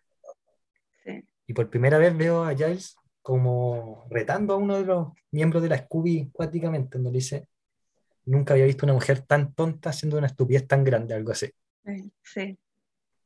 Lo que pasa es que, claro, Giles eh, a veces sí los retaba y todo eso, pero sintió que este condoro fue demasiado grande, que era, que era algo prácticamente imperdonable, y la verdad que sí. Entonces tenemos de estos 22 capítulos, el musical creo que el capítulo 7 o el 6. Por ahí anda, sí. Pero los otros son muy psicológicos de una Buffy ida, mm. que tiene que empezar a buscar trabajo porque no hay un villano todavía, no hay un villano fuerte. Claro, como que se está centrando en, su vida normal. Claro, Buffy, intentando recuperar su vida, pagando las cuentas. De hecho, hay un capítulo muy bueno que Buffy está buscando trabajo. Y justo aparece un demonio y Buffy está con una, una falda larga y le quiere pegar una patada al demonio y no puede por la falda. No podía, sí. Eh, vemos también una confidencia, una confidencialidad entre Spike y Buffy muy fuerte de hecho, Spike es el que tiene la primicia de que Buffy no está en el infierno. Buffy está en el paraíso. Por eso estaba tan traumatizada cuando revivió, porque la sacaron del mejor lugar que la podían sacar. Y de hecho era de toda lógica que estaba en el paraíso, no sé por qué pensaron que estaba en el infierno, si, supuestamente estaba haciendo como la orden de Dios de matar a los villanos. Y es más, de hecho, Buffy nunca, nunca mató a nadie que no fuera un monstruo o que no se lo mereciera. Y de hecho, ahí empiezan a ver las peleas entre Tara y Willow. Sí. La pareja perfecta, pero Tara le decía, tú tienes un problema. Y Willow la mm. hechiza, siempre, para que se olvidara y fueran como la pareja feliz. Y ahí Don mete las sí, ahí, ahí se equivocó, se equivocó Willow. Y Don mete las patas ahí, diciéndole, no, pues ustedes pelean siempre porque Willow usa mucha magia, aunque yo creo que no. Oh y Willow, y eso fue en el musical. Entonces, después de esa canción bonita, y Tara averigua y canta la canción del corazón roto. Sí, no, qué mal. Pero hay otra escena que me acuerdo mucho más, la última canción que canta Buffy, y ahí revela que estaba en el cielo, no en el infierno, y se ve un, plano que yo encuentro que es un primer plano exquisito de Willow. Dándose cuenta de la, y, siempre me acuerdo esta, esta escena que, que, Ralph está como enamorado de Lisa en Los Simpsons y confiesa el amor y Lisa dice, no, yo no te amo. Y Bart le dice... Y vemos el cuadro justo cuando se le rompe el corazón. Cuando se le rompe el corazón. Ese primer plano es lo mismo. Poner a Bart y dice, mira, en este plano es cuando Willow se le rompe el corazón. Y hay que ir embarrado porque, eh, me acuerdo, ya dice, dice, no, me tengo que ir a Inglaterra porque ahora sí que sí, después esta canción que habíamos dicho, Standing, como que lo estaba pensando y después fue como, no puedo ayudar a, a Buffy más. Claro, no tengo nada más que hacer aquí, esa fue como la conclusión. Claro, y te lo dije, Willow, no, no debiste haber hecho esto. Y después acá están estos tres genios malvados que acosan a Buffy hasta que las cosas se salen de control. Y el más loco de todos pega dos tiros. Uno a Buffy y otro a Tara, que recién se está reconciliando con Willow. Y Willow, que está recién salida de la rehabilitación, se vuelve loca y acepta su grado demoníaco. Lo que pasa es que, bueno, como estábamos hablando de la analogía de la, de la droga, Willow estaba como muy metida en el tema de la magia, pero mal. Claro, se había rehabilitado. Y eso, claro, y, y justamente ahora ya como que se había pausado eso. Y estaban conversando lo más bien. Y de repente yo no me puedo olvidar de la cara de, de Tara, porque eh, cuando este chico dispara y tú ves que la bala atraviesa, y ella como que apunta a, a, Willow y como que le dice, tienes sangre y era su sangre, ¿cachai? Como que entre la cara de ella, la cara de Willow, fue como, oh, no, no se me olvida esa escena, la tengo grabada. De hecho, la, última palabra es como tienes sangre en tu lindo vestido, algo así. Sí, sí. Pero además Willow que se había rehabilitado por Tara, para volver con Tara. Claro. fue como todo el trabajo no vale nada. no sirvió de nada. Y de hecho, la, no me acuerdo si es el antepenúltimo o el penúltimo capítulo, que yo creo que es el capítulo más sanguinario de Buffy. Sí. Cuando tiene a, a Andrew, le tira varias pistolas con balas con la. Y no contento eso, lo de Soya vivo y vemos el cadáver. Lo de Soya vivo, sí. Siempre como que estas ya... la habían sacado de cámara. Le, sí. le dan otro ángulo y ahora no, primer plano derechito. Y de hecho, de ahí es cuando tú dices ya no hay, hay un punto de no retorno en vuelo. Eso sí. es lo que uno piensa. Porque ya después de hacer algo así tan, tan fuerte, que se entiende, igual estaba impulsado por la rabia, la venganza, estaba cegadísima, pero igual fue fuerte porque nunca había hecho algo tan terrible. Sí. De ahí confesar que yo vi ese capítulo, vi esa escena y dije, no, va a ser en el siguiente capítulo y estaba comiendo. Y de repente fue como, ah, yo soy bien asquiento con la sangre, entonces fue como, ah, eh, no, yo no, yo no soy, estoy más familiarizada, como, como que soporto harto ese tipo, ese no, tipo yo también, de, pero, de escenas. pero bueno, así estoy familiarizado, pero no. Entonces, fue como. Y después tenemos ahí unas peleas épicas entre Buffy y Willow. Entre, y después Giles, Willow, esa, esa es genial. Sí, sí. No, pero en el, en el, fondo Willow, Willow se lo echa todo encima. Sí, y después dice voy a destruir el mundo porque no quiero ver más dolor. Sí. ¿Y quién la salva? Sander.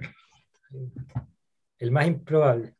El más improbable y el, y el que parece, como te decía, más insignificante, sin embargo, gracias a lo unidos que eran y a lo mucho que se conocían y a todas las experiencias que tuvieron juntos, claro. eh, pudo llegar al, al fondo de, de, Willow, en claro. el fondo a, a, la verdadera Willow, y sí. a la que realmente estaba sufriendo, que estaba haciendo todo esto por este dolor tan grande que le causaron.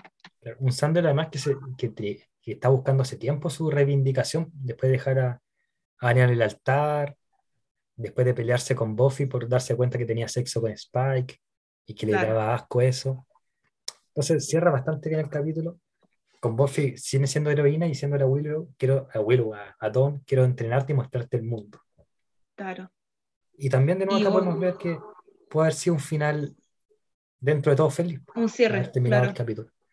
Pero teníamos que tener una séptima temporada que yo creo que siempre que termina una temporada que es de culto, como por ejemplo IAR o 24, tienen que aparecer personajes icónicos. Y uno puede decir, ya, personajes icónicos, pero muchos de Buffy estaban muertos. Entonces, claro. ¿cómo lo, lo, hacemos? De una manera maravillosa. Pero antes veamos cómo era la intro de la séptima temporada, que es la última. Vamos por la última temporada. Ah, antes de decir, bueno, en la sexta temporada está la violación de, o el intento de violación de Spike a, a Buffy sí, y Spike eh, se va a buscar su alma. Sí, Muy un tema igual súper fuerte y, y, totalmente funable. Si la serie la hubiesen hecho ahora, uh, exactamente. Funadísimo. Pero acá vemos la reivindicación.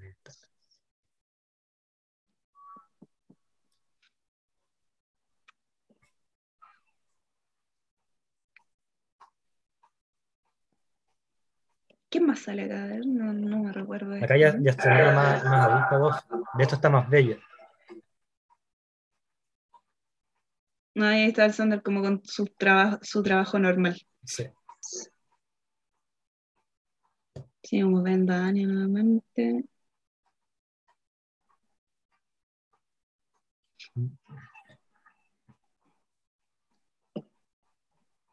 Spike también tiene un momento súper emotivo ya al finalizar la, la serie Sí. igual. Sí, me como que me llega esa parte.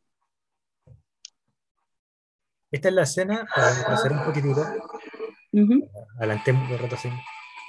Acá está Dark Willow, Sí, ahí cuando Dark Willow. Y esa, esa ¿Dónde- escena de Buffy saltando es cuando Buffy se sacrifica. cuando vos, exactamente, vos se sacrificó. Creo ¿Tú me recuerdas un capítulo en donde Sander y Willow eran vampiros? No sé de qué temporada es. Ah, No me sí, acuerdo. Pero eran todos vampiros. Era Sí, un eran, eran todos vampiros y, y como que Buffy tenía incluso una cicatriz acá, como en, la- en el labio. Ah, que claro, que esto fuera a otro universo, algo así. Sí, este- eso era como el Buffy verso. Sí.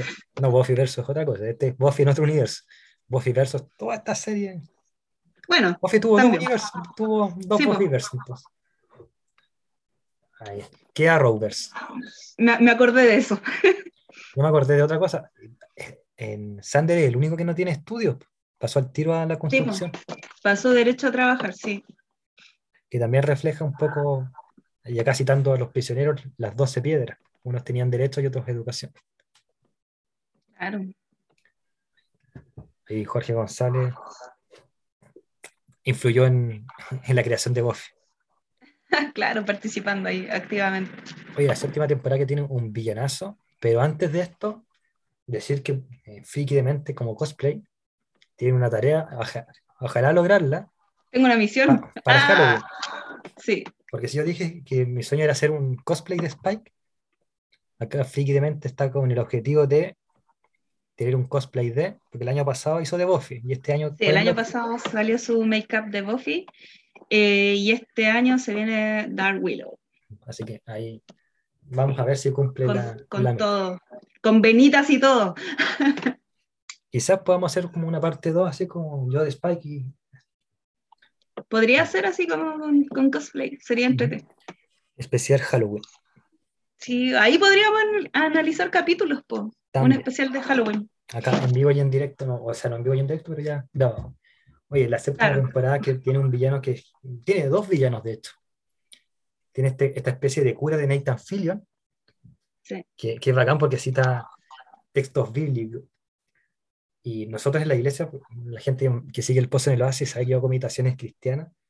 Y saben que yo tengo como mi- mis némesis, que son los, los fariseos, que son gente que, que cita cosas de la Biblia para llevarlas a extremos. Y, y acá tenemos el primer fariseo público, un pastor soto sanguinario. Un pastor Soto. Los chilenos, los chilenos van a entender. Claro, ustedes van a entender todo, cabros. Los extranjeros googleen Pastor Javier Soto y sabrán a qué me refiero. ¿De qué, de qué referí. estamos hablando? Pero el gran villano es el primero. Y si dijimos que en la primera temporada está el gran maestro, que no era un nombre muy original, acá menos, pero, pero sirve porque efectivamente es el primero, pues el primer, Sí. era el primer héroe, después primer villano. Y lo que quiere es destruir el mundo, especialmente Sunnydale, que era la boca del infierno.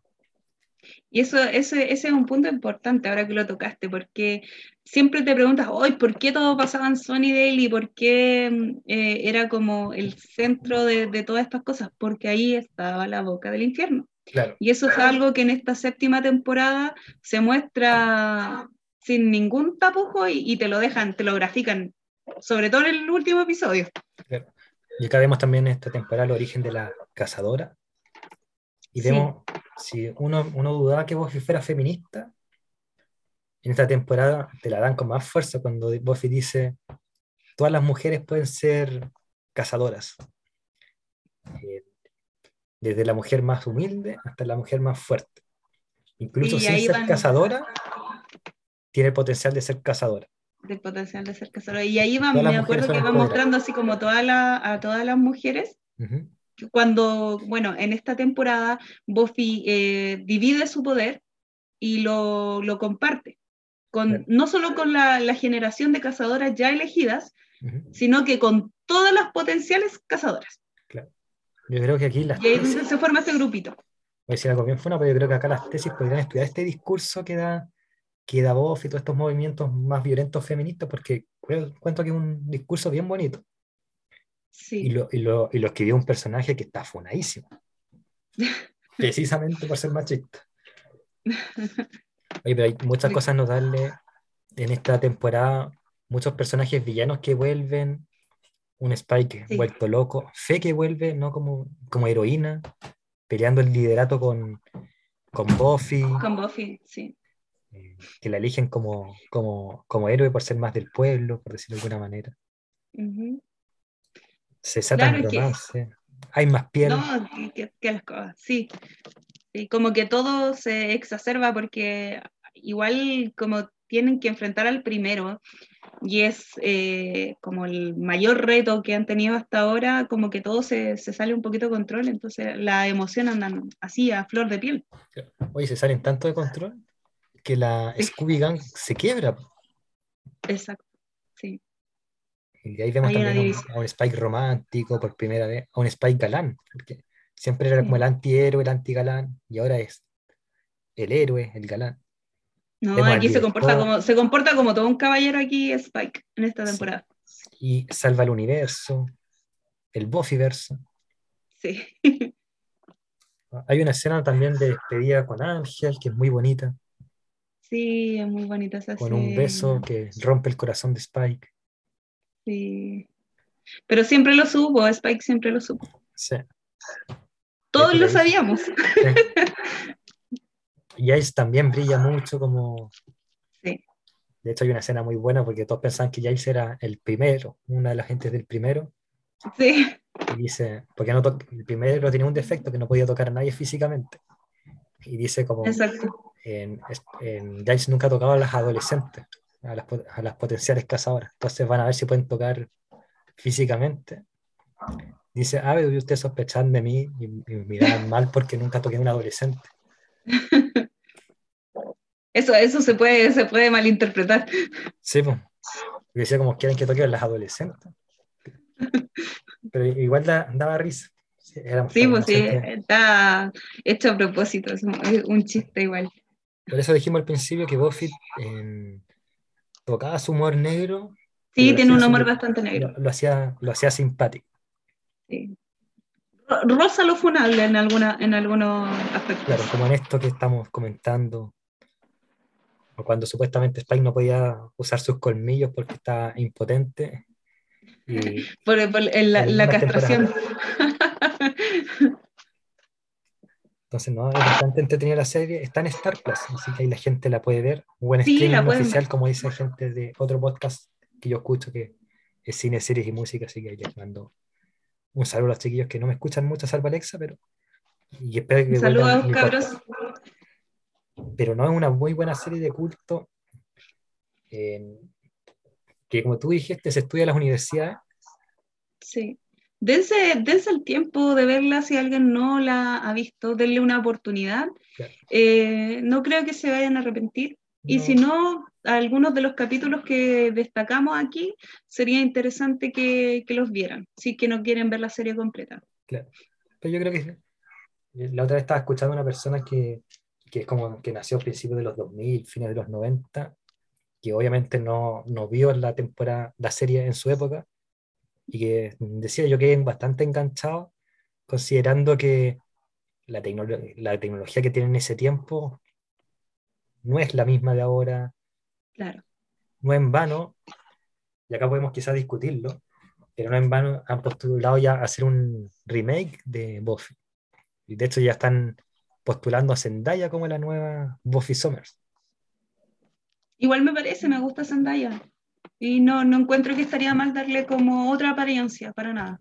A mí tampoco, pero no sé si estoy un remake de Buffy. Eh, yo no sé si una serie. Tal vez una película sí. Sí, yo creo que es más aceptable una película que una serie, porque la serie ya es perfecta. Tiene sus falencias en algunas cosas, pero yo encuentro que está bastante completa y, bien hecha. Yo creo que da, da, como para una peli. Me gustaría más una peli.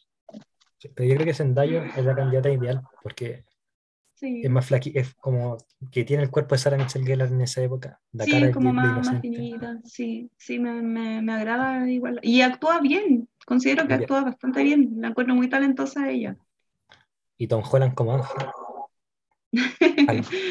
Pero es que no tiene carita de malo, pa Ángel, igual como que en algunos momentos tiene carita de malo, Tom Holland tiene cara muy, muy de buenito. Sí, pero de hecho Ángel era, no tenía cara de malo y de hecho por eso era como Angelus, el vampiro engañador, porque era seductor. Sí, pero después, después sí, si te lograba poner cara de malo, pues igual te podía asustar Ángel, así como cuando estaba en su versión maligna, Angelus. No, o sea, que a quien yo postularía como como Ángel, así como hablando de postulaciones, bueno, no conozco mucho a los actores jóvenes, pero al, al, que hace de Huey en The Voice, por cierto, el último capítulo, ah, buenísimo, uno de los capítulos de Friki de Mente habla de Voice, así que vayan a escucharlo. Pero yo creo que él, podría ser como... El último, el, último. El actor de Huey, no sé cómo se llama, pero podría ser un, un buen ángel. Sí, sí. sí y Tom Holland, podría ser, Tom Holland podría ser un Sander. Un Sander, sí, yo creo que... Porque Sander tiene cara de pollo. Sí, tiene cara de pollito, sí.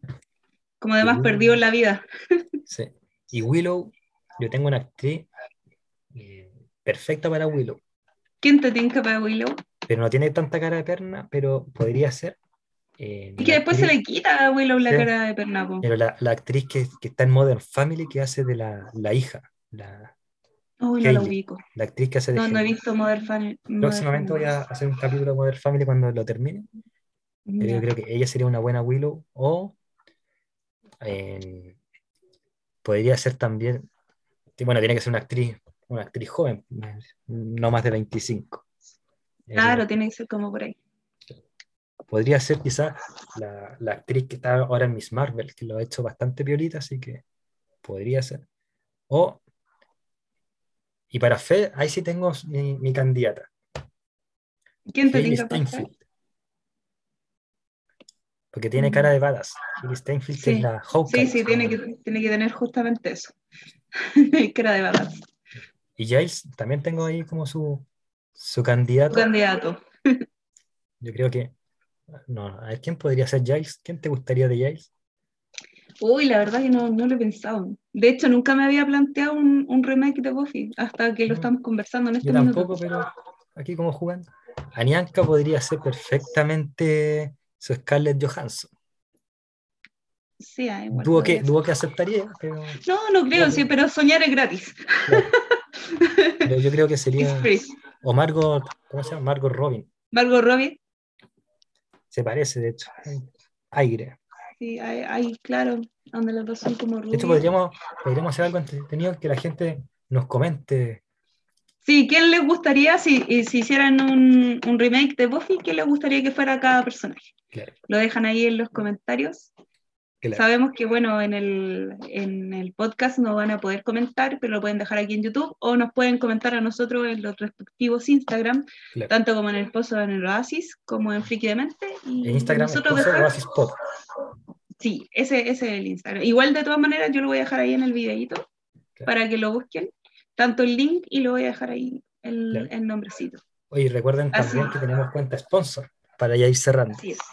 La es, mía se llama es. Pozo Oasis Pop y la de Dominas y la de Domin y La la mía es- es- Domina Strong. no, es Domina Strong, sí, ese es mi, mi sponsor, ahí, sí que ahí nos pueden apoyar. Ay, si quieren saber para qué estamos juntando plata, ah, Ah, mi amigo ah, acá está juntando dinero para, para un micrófono y yo estoy juntando dinero para iluminación porque ah, les voy a mostrar. Esto me pasó con el aro de luz, se me rompió ahí. Entonces Bueno. como que lo tengo apoyado a la mala. Yo espero juntar los 30.000 antes del 31 de julio porque 31 de julio es el aniversario del Pozo en el Oasis, así que, Vamos, que se puede, chiquillos. así que ahí voy a abrir. Todo suma, todo suma. Pueden donar desde 500 pesos hacia arriba. Claro, ya hay algunas promociones. Sí, dice. Friki tiene sus promociones, yo también.